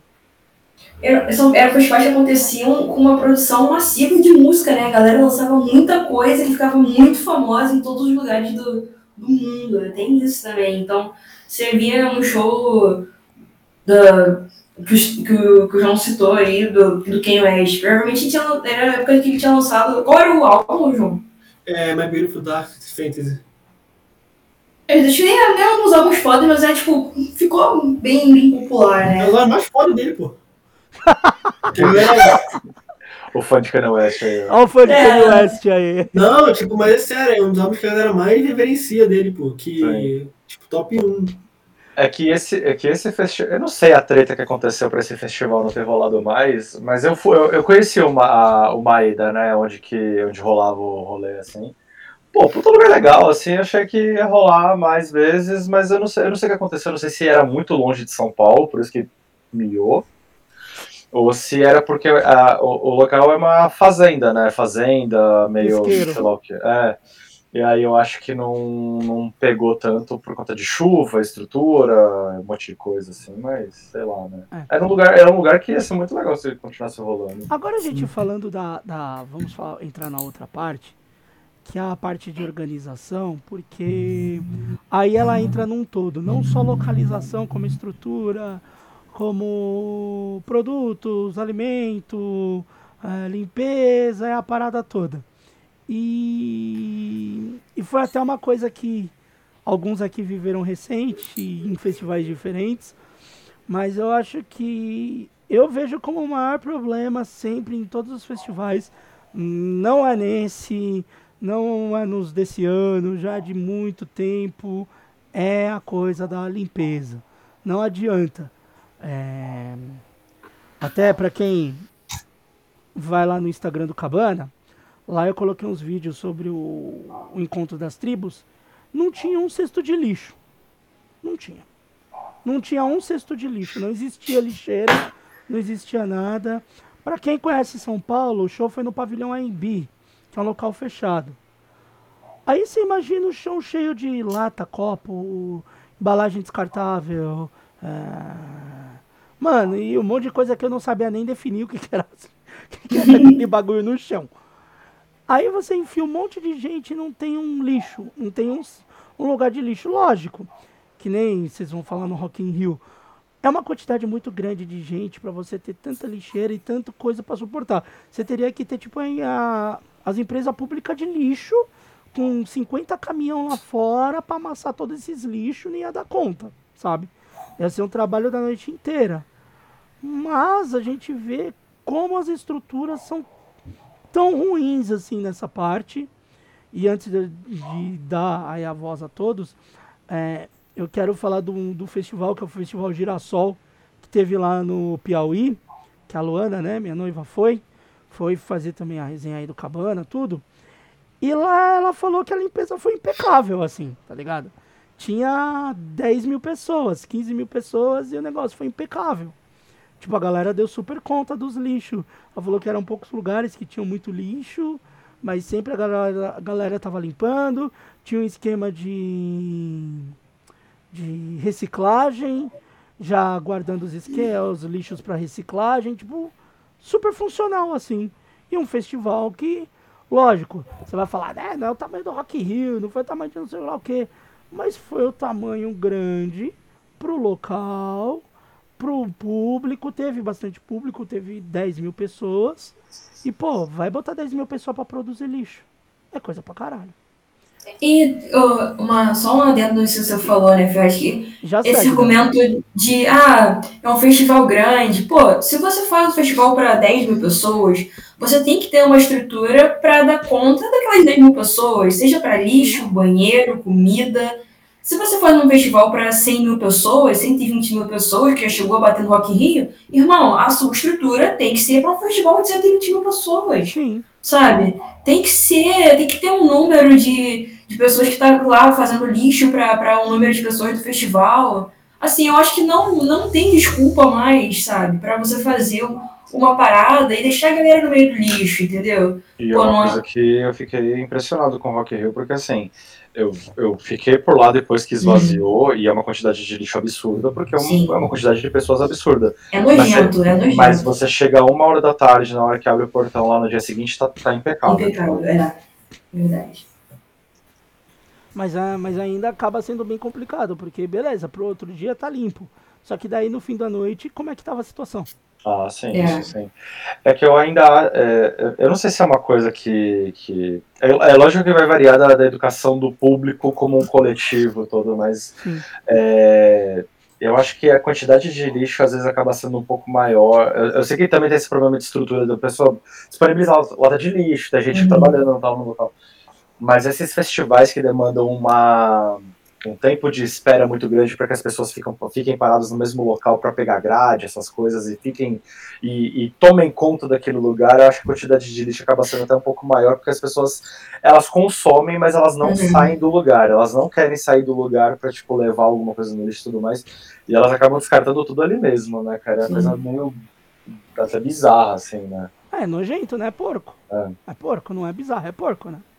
É, a gente tava comentando antes de, de começar a gravar que desse negócio do, do, do Rock in Rio, da galera aí de fralda e tudo mais, eu tive, eu tive o relato de uma amiga nossa que tava no show do Green Day e ela falou que em um determinado momento começou a subir o cheiro de mijo coletivo, assim, porque tinham pessoas ali no meio, ela, ela quase pegou grade, ela não pegou grade porque é, até uma dica pra quem vai pro Rock in Rio, o palco do Rock in Rio é muito alto, então se você ficar na grade, você toma no cu, porque você não vê o palco direito, assim, É. você vê uma parede na tua frente.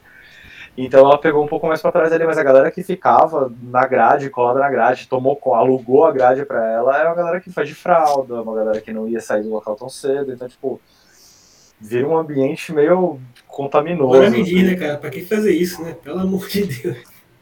Mas, História. Só conta aí, João, conta aí. é, então, mas tipo assim, é, a gente tava falando da estrutura assim do lixo, né? Que é bem culpa das pessoas né, também, né? Que estão pegando no festival. A gente tava falando também sobre as, as fraldas, pessoas se cagando, se mijando. É, cara, eu queria saber, assim, é, quais foram as maiores escrotidões, assim, de público que vocês viram, assim, em festival, assim, é, que vocês presenciaram e falaram assim, pelo amor de Deus, sabe, gente? Cara, Ai, caralho, já lembrei, eu vi. queria que vocês me contassem. O, Ferra- o Ferraz vai ter umas 15 histórias pra contar. Não, o meu não é de festival, é de um show, mas eu tenho que falar porque foi muito boa. Pode ser também. Show do Iron Maiden, turnê do Dance of Death, Pacaembu. 2004. Não, 5, 2005, 2005. eu acho que foi 2003, eu não lembro. É, o álbum de 2004, porra. Não, mas tava lançando. Ah, então é 2004, porque tinha acabado de lançar, só tocaram uma música do som. Tudo bem. É.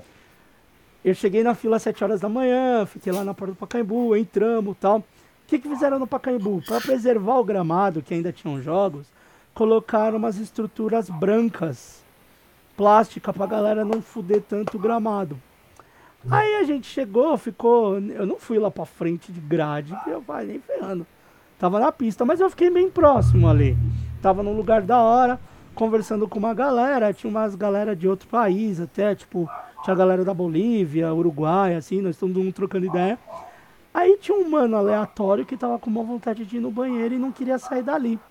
O maluco quebrou a grade de plástico, botou a piroca pra fora e começou a mijar meio da Caraca. galera. Caralho. E Deu uma regada assim, ó. E foda-se, e o cara tava lá de pé. Mano, tinha a mulher perto. Aí o pau começou a quebrar os carros. Filha da puta. Começou a tacar lata no maluco. O cara. Só que assim, o maluco só tinha uns 2,5 metros e cinco de altura. O Cara, maluco dava. Juntar nós quatro não dava o cara. O maluco era um armário. E o cara lá vigiando. E foda-se. Você acha que alguém levantou pra bater no cara? Só ficavam gritando de longe, né? Porque ninguém ia bater no maluco, né? Aí um dia depois os jogadores foram jogar e se começaram a rolar no mídia, né? Não, mano. É, é, é bizarro do bizarro, assim. É que eu lembrei na hora, você falou bagulho escroto, eu falei, mano, esse maluco, velho, do céu. Cara, eu nunca presenciei coisas muito escrotas assim, festival.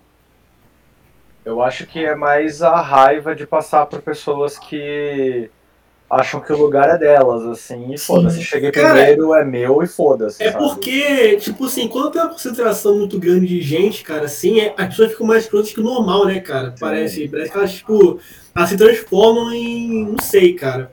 Parece que fica um negócio muito estranho. É, eu também nunca presenciei, não, eu só vi, eu só.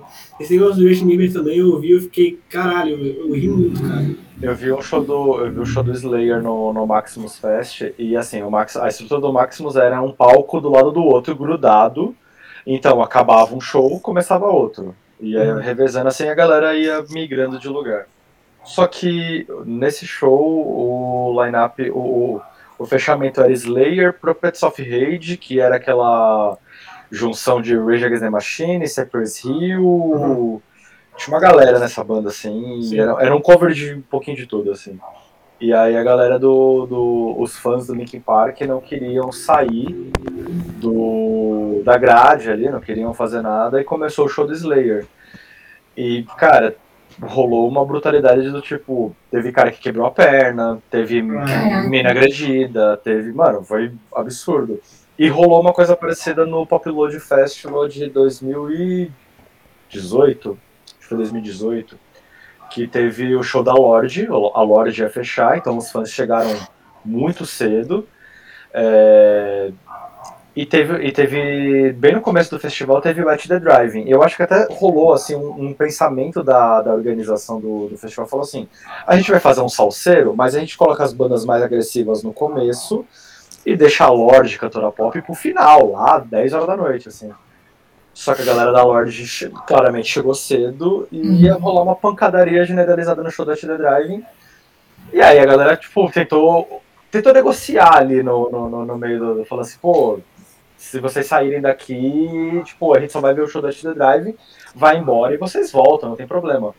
E a galera não saiu. E a galera acabou sendo agredida ali de alguma forma, assim, tipo, apertada, esmagada na grade e tudo mais. E aí eu lembro de. Eu, eu tava fotografando nesse dia, então eu tava na frente da grade, assim, né? E eu lembro de uma galera gritando pro vocalista, tipo, porra, tipo, para o show, dá uma, dá uma amenizada na galera. E eu lembro do, do Cedric virando pra galera falando assim, ah, ali no fundo tá rolando um show de rock, aqui na frente tá rolando qualquer porra, assim, e continuou o show, tá ligado? Foda-se, assim. Cedric é um gênio, você é louco. Cara, eu lembro de um. É, História rápida. Eu lembro de um show que ele fez na MTV, alguma premiação doida, que ele subiu na mesa do Nickelback pra cantar, pra tipo. E a mesa quebrou em cima dos caras do Nickelback, assim. Genial, genial. Ai, faz imagina. Eita.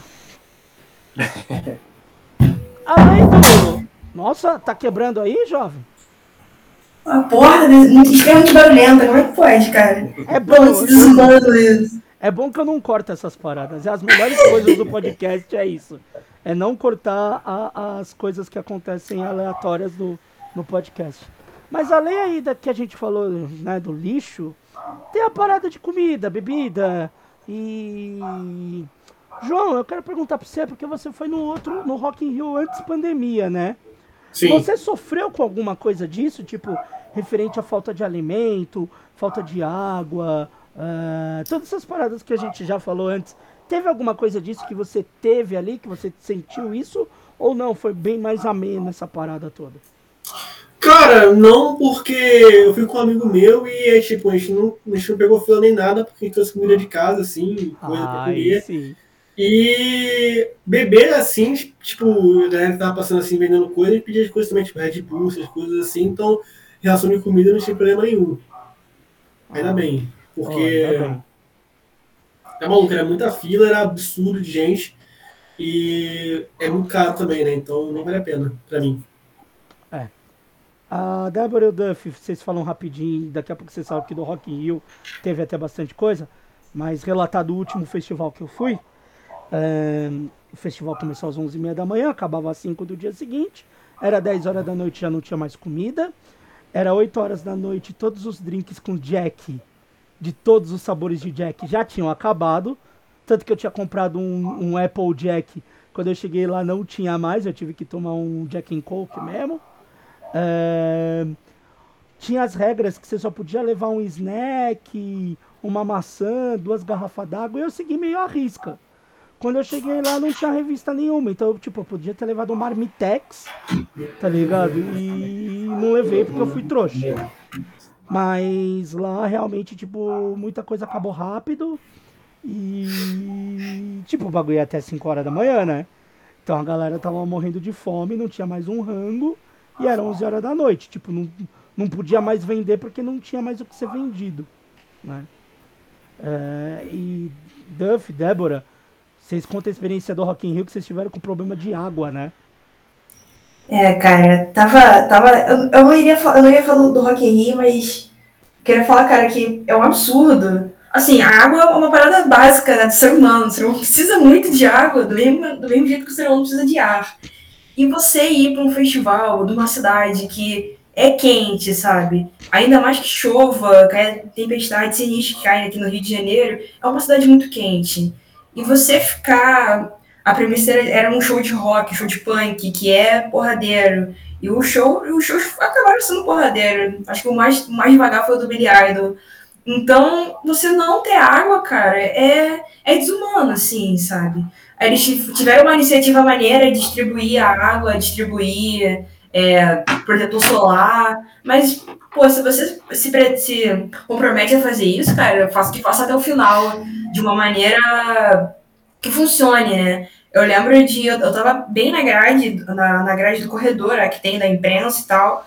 E os seguranças que estavam ali, cara, estavam pegando a garrafa da galera para poder levar lá dentro, encher de água, um água que eu não sabia a procedência, que eu botei dentro daquele copo do Itaú e foda-se, e devolver para pessoa. Cara, tipo, porra, que, que bagulho absurdo, entendeu? Estavam pegando água da privada, né? É, devia ser do valão, da, da Barra da Tijuca. Teve um amigo que contou a minha história aqui nesse show do Green Day, aí na hora que estavam distribuindo água, o... os caras estavam distribuindo na, na jarra e você colocava no seu uhum. copo e ia passando, né? Aí teve um cara que pegou e meteu a bocona na, na jarra, né? Aí, ah. aí pare, parece que apareceu uma galera falando assim, pô, você tá colocando a boca aí? Aqui é Rio de Janeiro, caralho. Vou pegar esse filho da puta depois. Aí eu falei assim, caralho, mano. Ah, o nível, assim. Abraço, Bruno, pela história. Obrigado. Mas o, o, o, engraçado foi que, assim, é, foi o dia mais quente do Rio de Janeiro no inverno. E aí acabou a água da. Assim, tinha bebedouros e você podia entrar com garrafa de água. Mas chegou em um determinado momento do, do festival que dependendo do lugar onde você ia, não tinha mais água dentro dos estabelecimentos, águas uhum. copinho para vender. Os vendedores ambulantes que estavam por lá também não tinham mais água. É... E se você fosse para uma fila de bebedouro, você acabava ficando quase uma hora parado para conseguir encher uma garrafa de água, sabe? Então, Sim.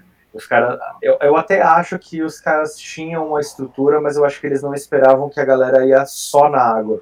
Acho que a galera ia se revezar com cerveja, com.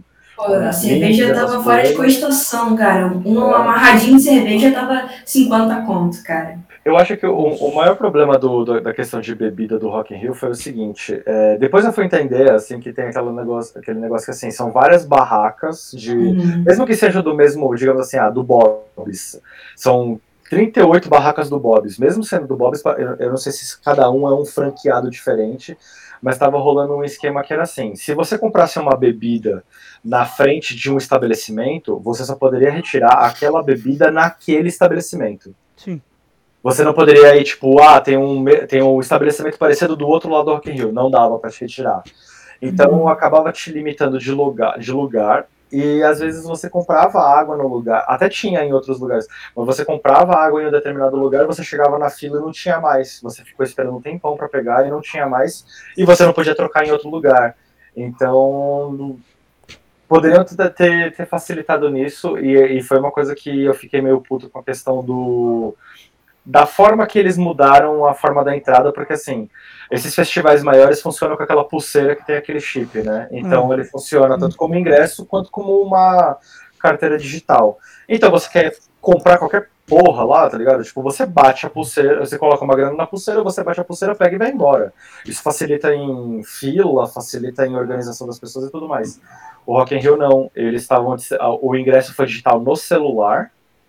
Que e foi você bizarro que foi bizarro.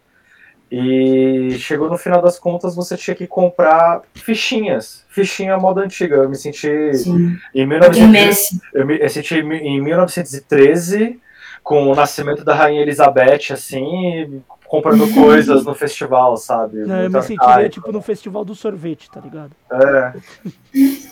Festa do sorvete. É. A festa junina que você, a festa junina que você vai no seu bairro provavelmente estava mais organizada do que a última edição Rapaz, do Rock in Rio. tem uma festa junina aqui na Zona Leste que você pega um cartão, rapaz.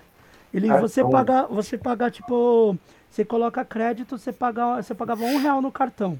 Aí vem um cartão de com leitor mesmo, tipo cartão de débito, crédito, é um cartão que você usava lá, passava nos lugares e se você devolvesse o cartão, eles te devolvessem um real que eles cobravam da taxa do cartão. Detalhe, tinham hum. totens que você conseguia passar e ver o saldo. Isso é uma festa junina. Foda. Aprende, Medina, seu vagabundo. Inclusive, ô, ô, Débora, não sei se você recebeu o e-mail, eu recebi o e-mail essa semana, que eles, o Rock in Rio não deu pulseira pra gente, mas eles disponibilizaram uma pulseira digital pra todo mundo que foi no Rock in Rio e ela pode ser salva em NFT. Sim.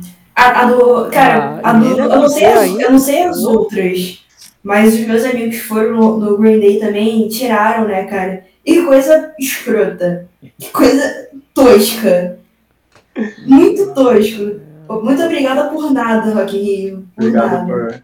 Não, e sabe o que é engraçado desse NFT? É que a gente que foi, a gente ganhou esse NFT. Sim. Mas se você entrasse, se você entrar na plataforma Dá desse pra NFT, comprar, dá, né? dá pra comprar. E tem pulseira lá por tipo dois mil reais. Sim. Meu Deus. Ah, é bom, vocês resgatam, depois vocês vendem pra algum otário. É, a ideia é essa. Cara, eu não sei nem se os otários são tão otários assim. Ah, Débora. Existe, Eu não sei mais, cara. Eu não sei mais. Depois, depois que eu Débora, vi todo hoje. depois- dia um otário e um esperto sai de casa. Então, Justo, justo. Gente, quem quiser comprar a pulseirinha NFT do, do show aí, do Green Day, tem uma disponível aqui. Exatamente. Não, e assim, cara, é, é lógico que assim, eu não vou julgar a experiência de ninguém.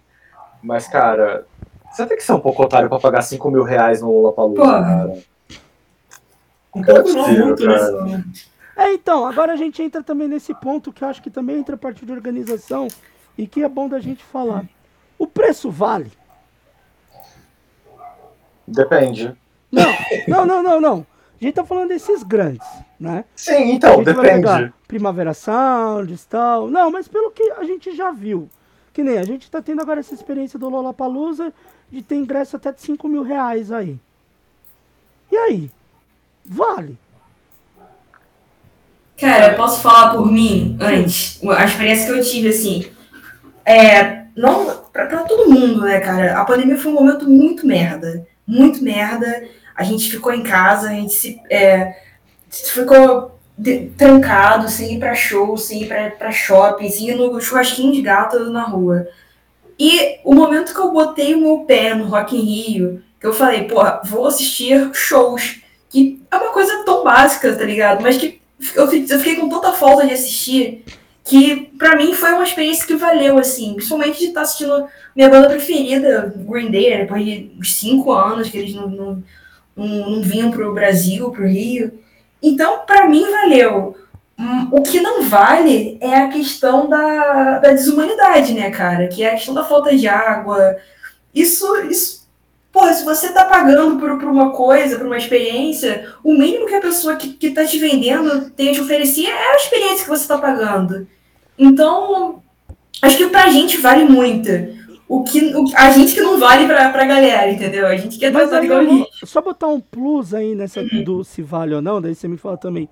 Porque a gente tem um outro problema desses festivais, que é vender ingresso antes de falar quem vai tocar.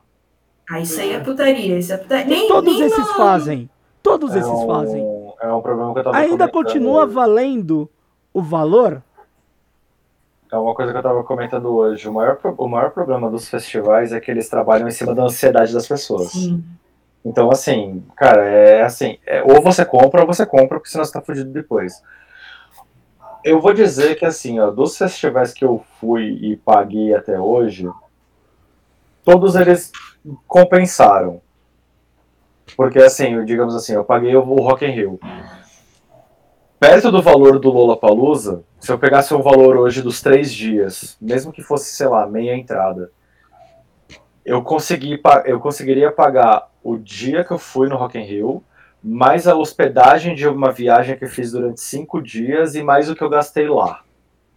Então, assim, o valor que eu gastei pro Rock in Rio, por ser numa cidade diferente, por ter feito uma viagem, depois ter visto bandas que eu vi pela primeira vez e pela estrutura, pela organização, ok, valeu. Talvez eu me sinta um pouco mais. é, Acredite que não vale tanto a pena o o Lollapalooza hoje, porque, primeiro, que é na cidade onde eu moro, então eu não tenho nada de novo para conhecer. Segundo, eu, pelo meu gosto musical, eu veria duas, três bandas no máximo, isso se elas tocarem no mesmo dia. E eu, eu entendo que, assim, por já ter trabalhado com evento e por saber o preço de algumas coisas, eu, eu entendo que existe um, uma problemática do preço, porque assim, você coloca patrocinadores, os patrocinadores pagam para expor as suas marcas. Porra, esse valor de patrocínio não consegue abater em nada o valor do aluguel que é o valor do, do ingresso que é repassado para o público. Então aí sim, eu acredito que não compense. Mas antes do, do João falar, mas é, mas é uma coisa que, eu, que, eu, que, que não é bem só o da nossa experiência, de ver o festival em si. Que nem a gente dá o Lola como exemplo, porque o Lola está com preços absurdos. Mas um festival atualmente no Brasil, a gente pode pegar o Primavera, o, o Rock in Rio, teve um recente agora em Belo Horizonte, que agora eu esqueci o nome, que teve o, o 50 Cent, a Lauren Hill, é, hum. todos esses. Daí eu vou até passar pro João, depois se vocês quiserem vocês dão mais uma pincelada, mas festivais assim no Brasil, para você olhar, não, não tô falando nem que, ah, tem que ter 10 artistas que eu gosto. Não, você olhou aquele flyer. Vale. O preço vale. Contigo, João. Cara, assim, eu acho que nenhum festival vale esse preço, por exemplo, que o Lula aí tá cobrando, cara. Tipo, eu posso ser o cara mais fã de, um, de uma ilustração que tem lá, eu ainda vou achar um preço né, tipo, super abusivo, assim, ainda mais, tipo assim, pra um preço que você, tipo, que você compra no escuro, né, cara? Você não sabe o que vai, que, que vai lançar. E eles anunciam e lançam uma line-up, assim, cara, que, na boa, eu não quero pagar aqui de porra, ah, não, é gosto superior, mas, cara, essa line-up tá uma bosta, cara. Tipo, porra, parece que os caras pegaram, assim, os caras que estão na boca do povo, assim, né, maior, assim, Billy, Billy Eilish, Drake, Rosalia e o resto botaram qualquer bosta, tá ligado? Tipo, porque, é, não sei, cara, eu não pagaria esse, esse preço assim nenhum festival hoje em dia, assim, tipo, desse, desse naipe, assim, tipo Lollapalooza, não pagaria, eu acho, cara. Ó, oh, vocês que conhecem mais sobre essa, essa o line-up do, do, tanto do Lola quanto do Primavera Sounds, dá para equiparar os dois?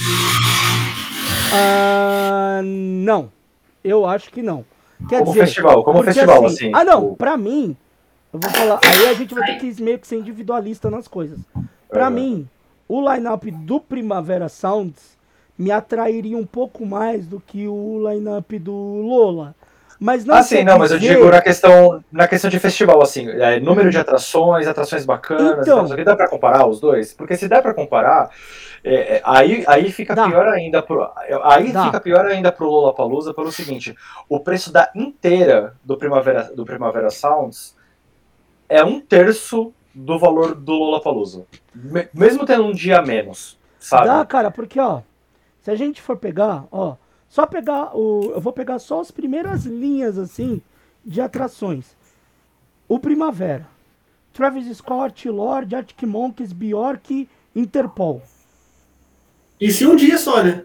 Não, em é. dois dias diferentes.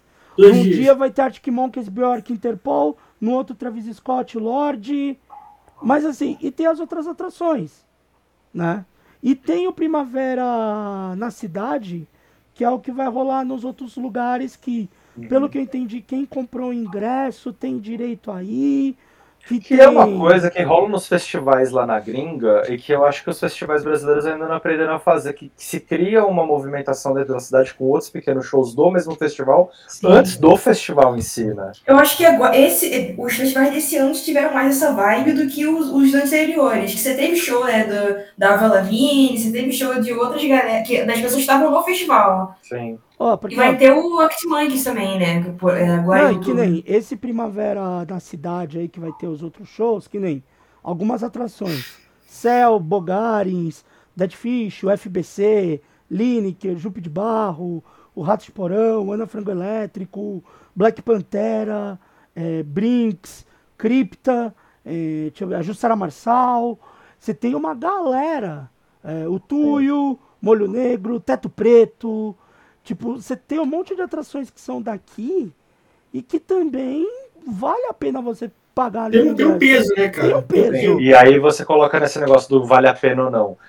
Cara, mesmo tendo um dia a menos de festival, o Primavera Sounds é muito mais atrativo e vale muito mais a pena por um terço do preço do Lollapalooza. É, então, Aí você pode falar assim, pô, se eu quiser comprar um ingresso inteiro no Lollapalooza, eu compro um VIP do, do Primavera Sounds, pra É.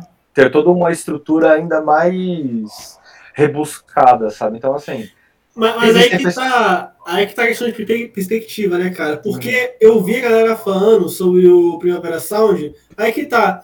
Pro resto da galera, cara, o Lollapalooza pode ser melhor. Sabe por quê? Porque eles conhecem mais coisas daqui. Porque eu vi tweet quando anunciaram o line-up do Primavera Sound falando, gente, quem que é esse povo, tá ligado? Quem que são esses É. caras, tá ligado? Tipo, porra, quem, ah, que é, sim. quem que é de Peg Mafia, tá ligado?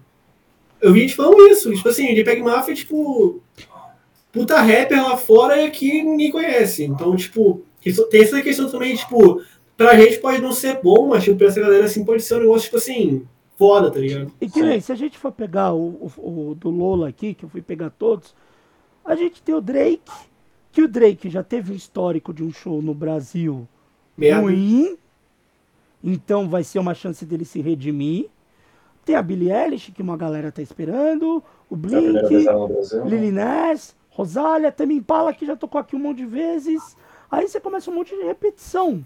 Porque Janis Addiction já tocou, 1975 já, Armin Van Buren já tocou um monte de vezes aqui. Ah, Wallow já tocou várias já vezes. tocou um monte de vezes. Rise Against já tocou um monte de vezes que vai tocar aqui, que é a única, vamos dizer, de hardcore que tá aqui, é o Rise Against, que já tocou aqui. Aí você tem uma galera do Brasil, tipo, mil. mano, a Ludmilla aí é o que me mata, puta que Pedro Sampaio. Não, Temos Pedro Sampaio. Ana, Então, o, Ana Vitória. é, o que me faz, o que me faz pô, pegar o, o que me faz pegar o Lollapalooza, eu já fiz até, eu já fiz até essa divisão pra vocês aqui. O que me pega no Lollapalooza é que, pelo valor que ele é, você pega 30% de coisas que você não liga ou não conhece, mais uns 30% de coisa que, tipo, é nacional e você vê a qualquer momento, em qualquer outro lugar. Aí dos 40% que sobra, 20% você tá afim de ver, os outros 20% vai tocar na mesma hora. Sim. Tipo assim, o, o Lollapalooza pra mim virou um. um, um é, é, é um festival Lógico. que, tipo. Desculpa, eu olho ele assim eu falo assim, pra que isso? É que tem é, tudo bem que tem aquele lado que a gente olha muito pro lado da música, né? A gente fica olhando pras bandas, para os artistas que vão tocar e tudo mais. E eu entendo que o Lollapalooza ele, ele, ele tem esse lado da música, mas ele foca nessa coisa da experiência. O é, ele quer problema vender é, a o, experiência.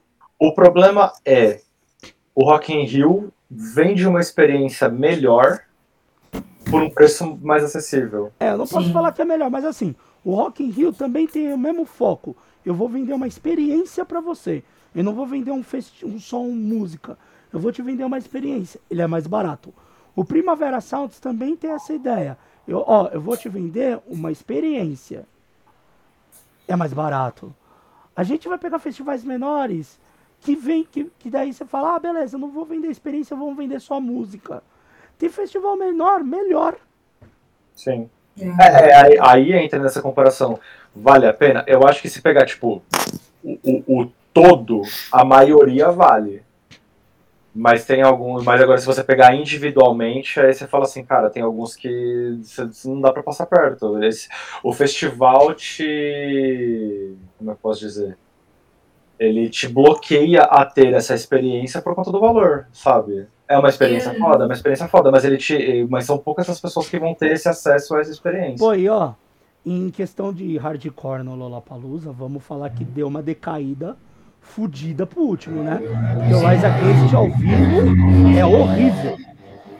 Cara, quando eu vi É em 2002.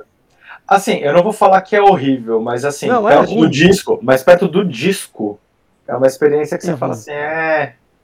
É ruim, Tá. é ruim. Agora, gente, va- vamos fazer uma- a, a famosa brincadeirinha que eu não contei pra vocês e eu tive pensando só nesse momento. Mas eu queria que a gente fizesse um esquema meio, meio vamos montar nosso festival, mas a gente vai fazer de uma forma diferente.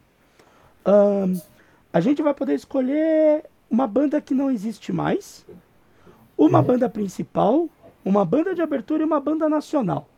Só que é o seguinte, pra gente dificultar um pouco mais aí, né, a brincadeira. Pô, é nem Ah. o- uma brincadeira do podcast. Vai se fuder, Ferraz. Brincadeira do Porra. pra fuder nós.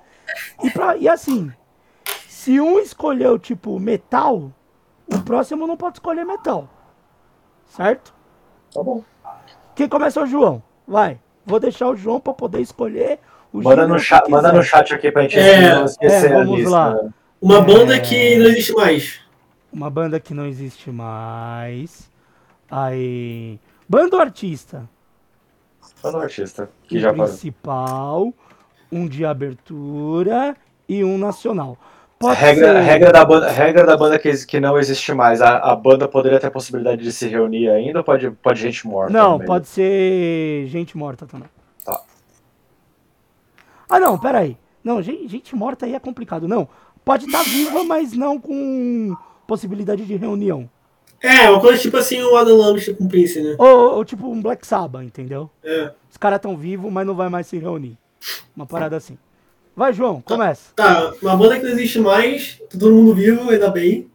É o Sonic Youth que eu falei, cara. Porque, tipo, porra, certeza que se eles entrassem no festival assim, é, galera rock alternativo ia pirar pra caralho, né? Tipo, o Retorno Sonic Youth, por exemplo. Ó, você só tem que E- pensar numa coisa. Você está fazendo um Ah. dia desse festival, viu? Então você já Sim. botou o Sonic Youth. Vai. Não, já é. Então, cara, eu acho que é aquilo, né, cara? O último show deles aqui no Rio, no, no Brasil, foi antológico, né? Foi o último show deles de todos os tempos. Eu acho que o retorno deles, tipo, seria negócio, tipo assim, cara, é. Acabar com tudo, assim. e Acho que seria bem lindo, cara, um show deles assim. Eu acho. Certo. Vai, prossegue aí, João. Tá, tem que fazer todos os outros? É, é Todos. tudo.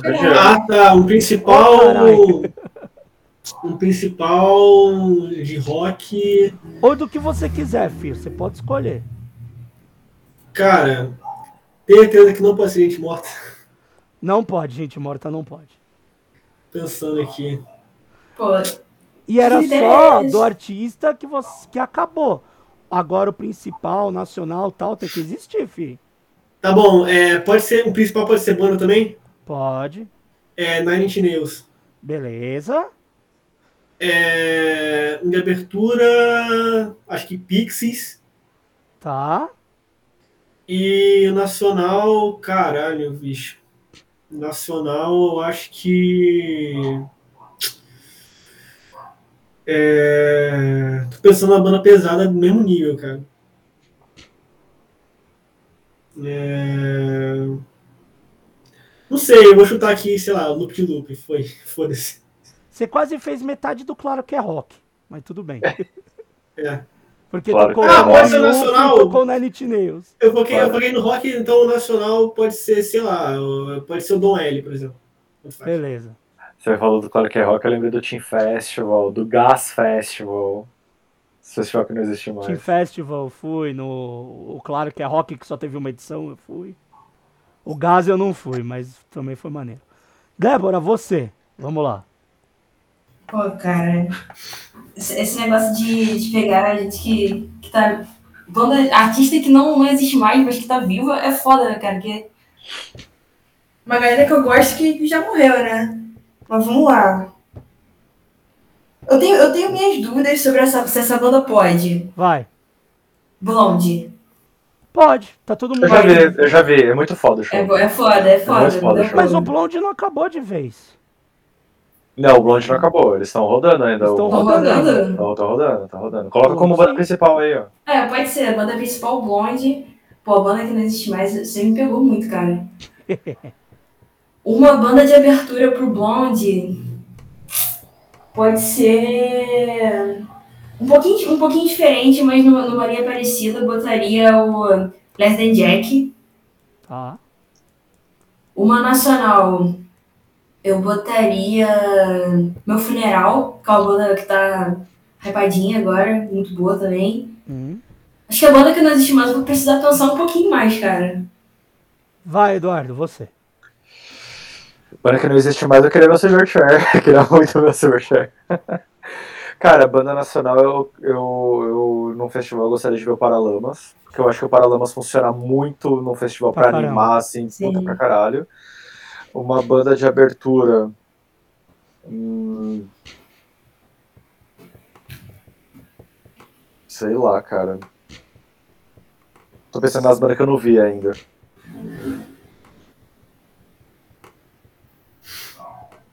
Passa pro Ferraz pra poder a gente não acho mais que tempo do, não. do podcast. Acho que, uma banda, acho que uma banda de abertura que eu gostaria muito de ver é o das Grungeiras. Queria ver Mud Honey, que eu não vi ainda. Não, eu também não.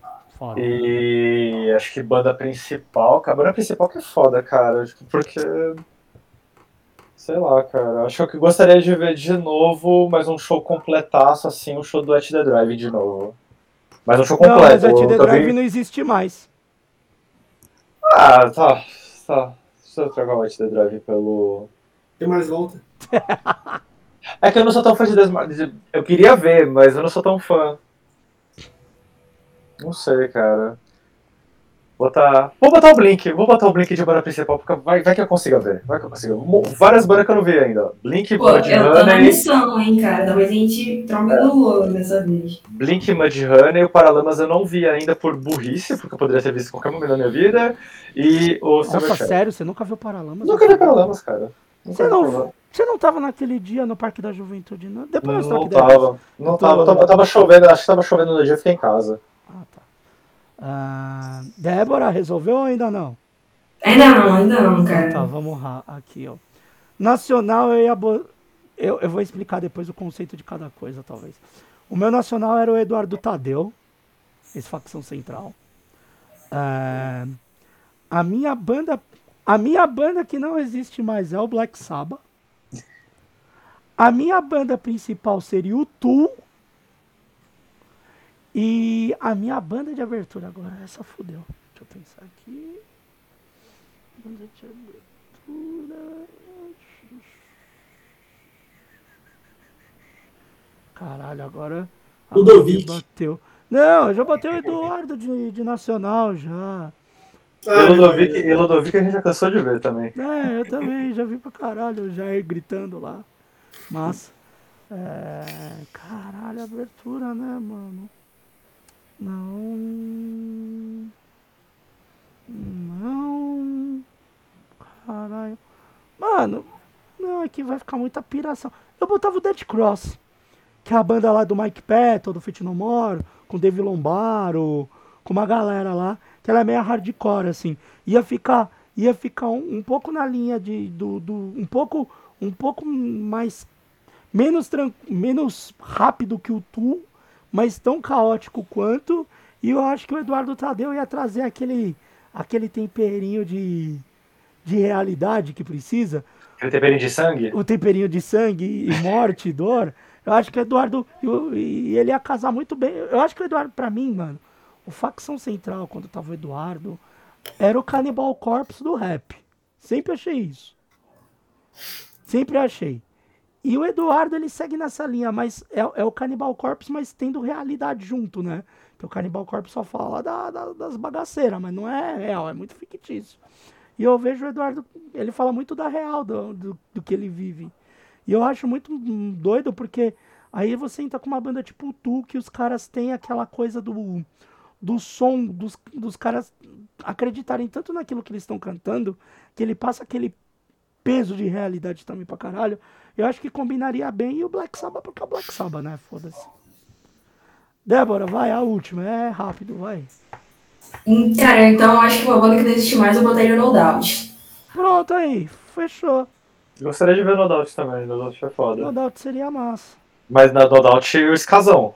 O Escasão, é, Escasão. A escaseira. Da hora. Ah, não, podia ser qualquer No Doubt. Tocando tudo do No Doubt tá certo. É que nem o Silverchair.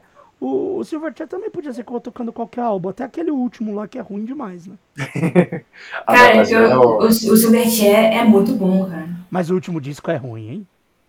o Pô, último. eu não sei, o eu acho que eu vou da- com tanta, o branco. euforia. Né? O do sapinho? Não, o branco que tem os O Diorama? Tuff. É um branco que tem uns riscos coloridos. Você nunca ouviu esse disco? Ah, acho que não. Acho que ele é tão ruim que eu nunca ouvi. Eu gosto do Diorama, do Neon Balloon, do. Qual que é o outro que Frog tem? Stomp. O Frog Stomp, e eu tenho mais um aqui. Qual que é o outro? Deixa eu achar aqui. Silverchair. E o Freak Show. É, então, daí só tem mais um disco, que é esse outro branco, que é um Ah, disco essa- colorido, assim. Nossa, é ruim esse disco. Ó, ó, um adendo do meu festival, tinha que ser num lugar pra mil pessoas. Não, cada, cada um, cada, Pô, ia, ia cada um escolheu é um dia. 2.500 reais, hein? Não, eu escolhi, não, eu escolhi, um- eu escolhi um dia. O meu é um dia. Mas ele tinha que, esse festival tinha que rolar num espaço pra mil pessoas. Não, não, não vai Era ser perfeito. isso. É pra ser festival, é pra caber 5 mil, 8 mil, 10 pessoas. mil. Imagina Não. o show do Silverchair, do Mudhoney, do Paralamas e do, do, e do Blink pra mil pessoas. Ia ser animal. Viu? Vai ser, vai ser lá no sambódromo do AMB pegar ele inteiro, assim, ó, tá ligado? Pra pagar ia ter que ser meu. Gente, então eu acho que no fim das contas a gente vê os festivais como algo importante, porém os preços acabam sendo muito absurdos, principalmente para nós brasileiros. É, muitas vezes a gente torce que tem um festival, porque a gente torce que um dos artistas do festival faça um show solo, né? Que daí Sim. fica mais em conta pra gente assistir. Alô, Blink, tudo bem? Esquece, não vai dar. Não vai rolar, não vai rolar. Vocês podem tirar o cavalo da Eu quase- chuva. Vocês querem ver o que Blink, vocês vão ter que ir pro Lola. Eu juro pra vocês que na hora que anunciou, pelo, pelo preço praticado, na hora que anunciou que o Lola real- que o Blink ia realmente vir pro Lola, eu pesquisei o preço de passagem de avião e o preço do, do ingresso na Argentina. Que Pra ver, se era, pra ver se era mais barato do que aqui. Mas tá quase a mesma, mas tá quase a mesma coisa. Ah, é, aí é foda.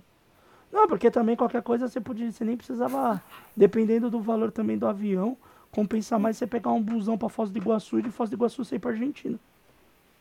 Então, eu até, até vi um busão daqui. Não, Daqui busão daqui pra é. Argentina não vale. Mas sabe o que eu fico pensando nessa hora? Com os caras do Blink, principalmente, é você fazer esse rolê todo e o Tom DeLonge vir com How are you? I'm so sorry. Aí, irmão, acaba. Aí, Eu ah. vou me matar na hora do show. Vou contar, vou contar uma coisa pra vocês, mas depois que acabar a gravação. Fechou. Fofoca. É, é fofo, fofocore, fofocore da vida. Mas você que gosta de festival, não deixe de ir, ou deixe de ir para não gastar esse dinheiro todo. é, ou faz que nem a galera esperta, vai para os festivais da Europa, que são muito mais legais. Ah, é verdade. Uma última aqui rápida. Qual festival gringo que vocês gostariam de ir? Só vale um.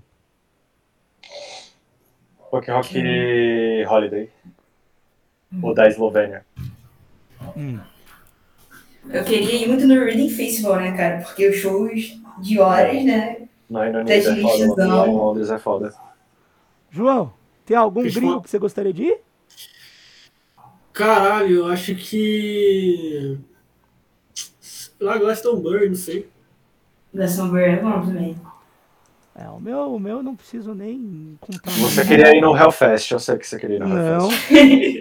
Obscene, o Obscene Extreme Festival lá na República Tcheca. Ah, é, eu esqueço que você é Maravilhoso. extremo, vezes eu É o festival do mais extremo. legal que tem no mundo, que é no meio de um mato, numa cidadezinha desse tamanho, na República Tcheca, e só tem rango Ei. vegano lá.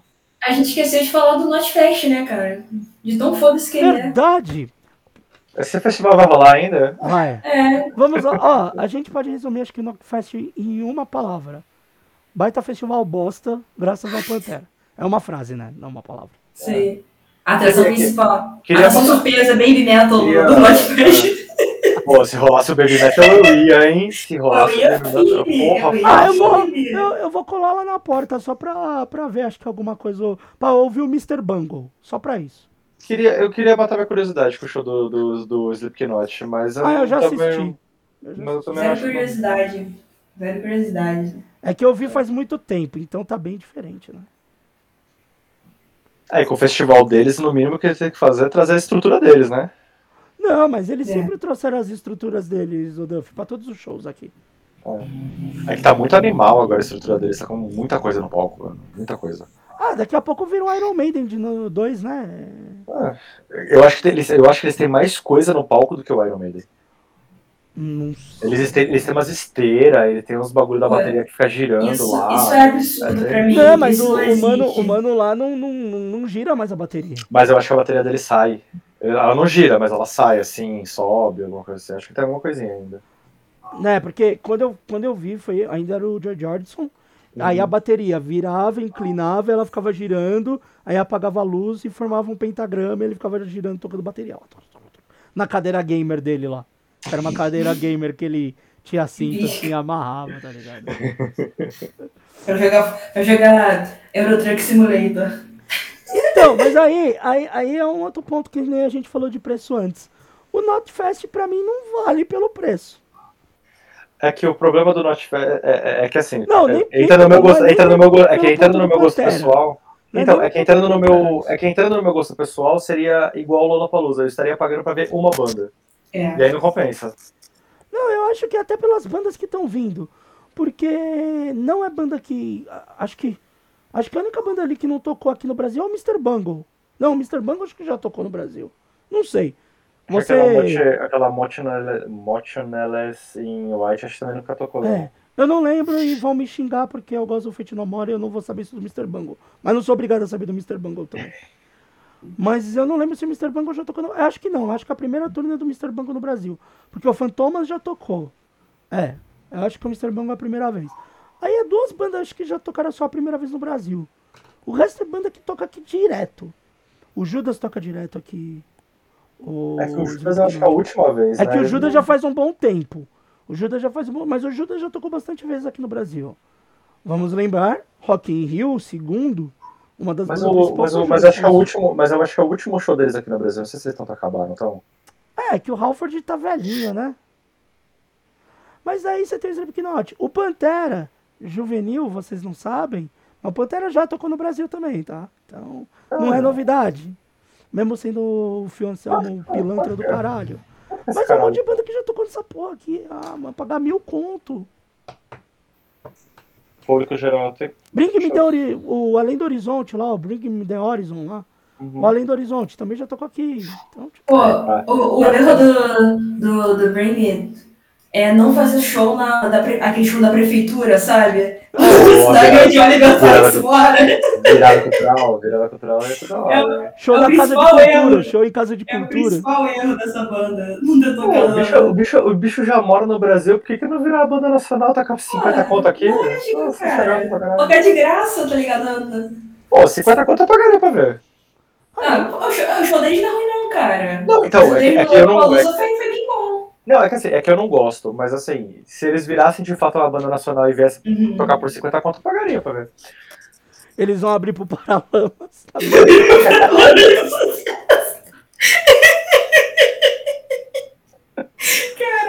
Baita, Eu fiquei imaginando a cena, tá ligado? baita show. A gente desviou já pra caralho o assunto. João, obrigado. Até a próxima. Pô, eu queria agradecer aqui pela, pelo papo e tal, sendo muito bom.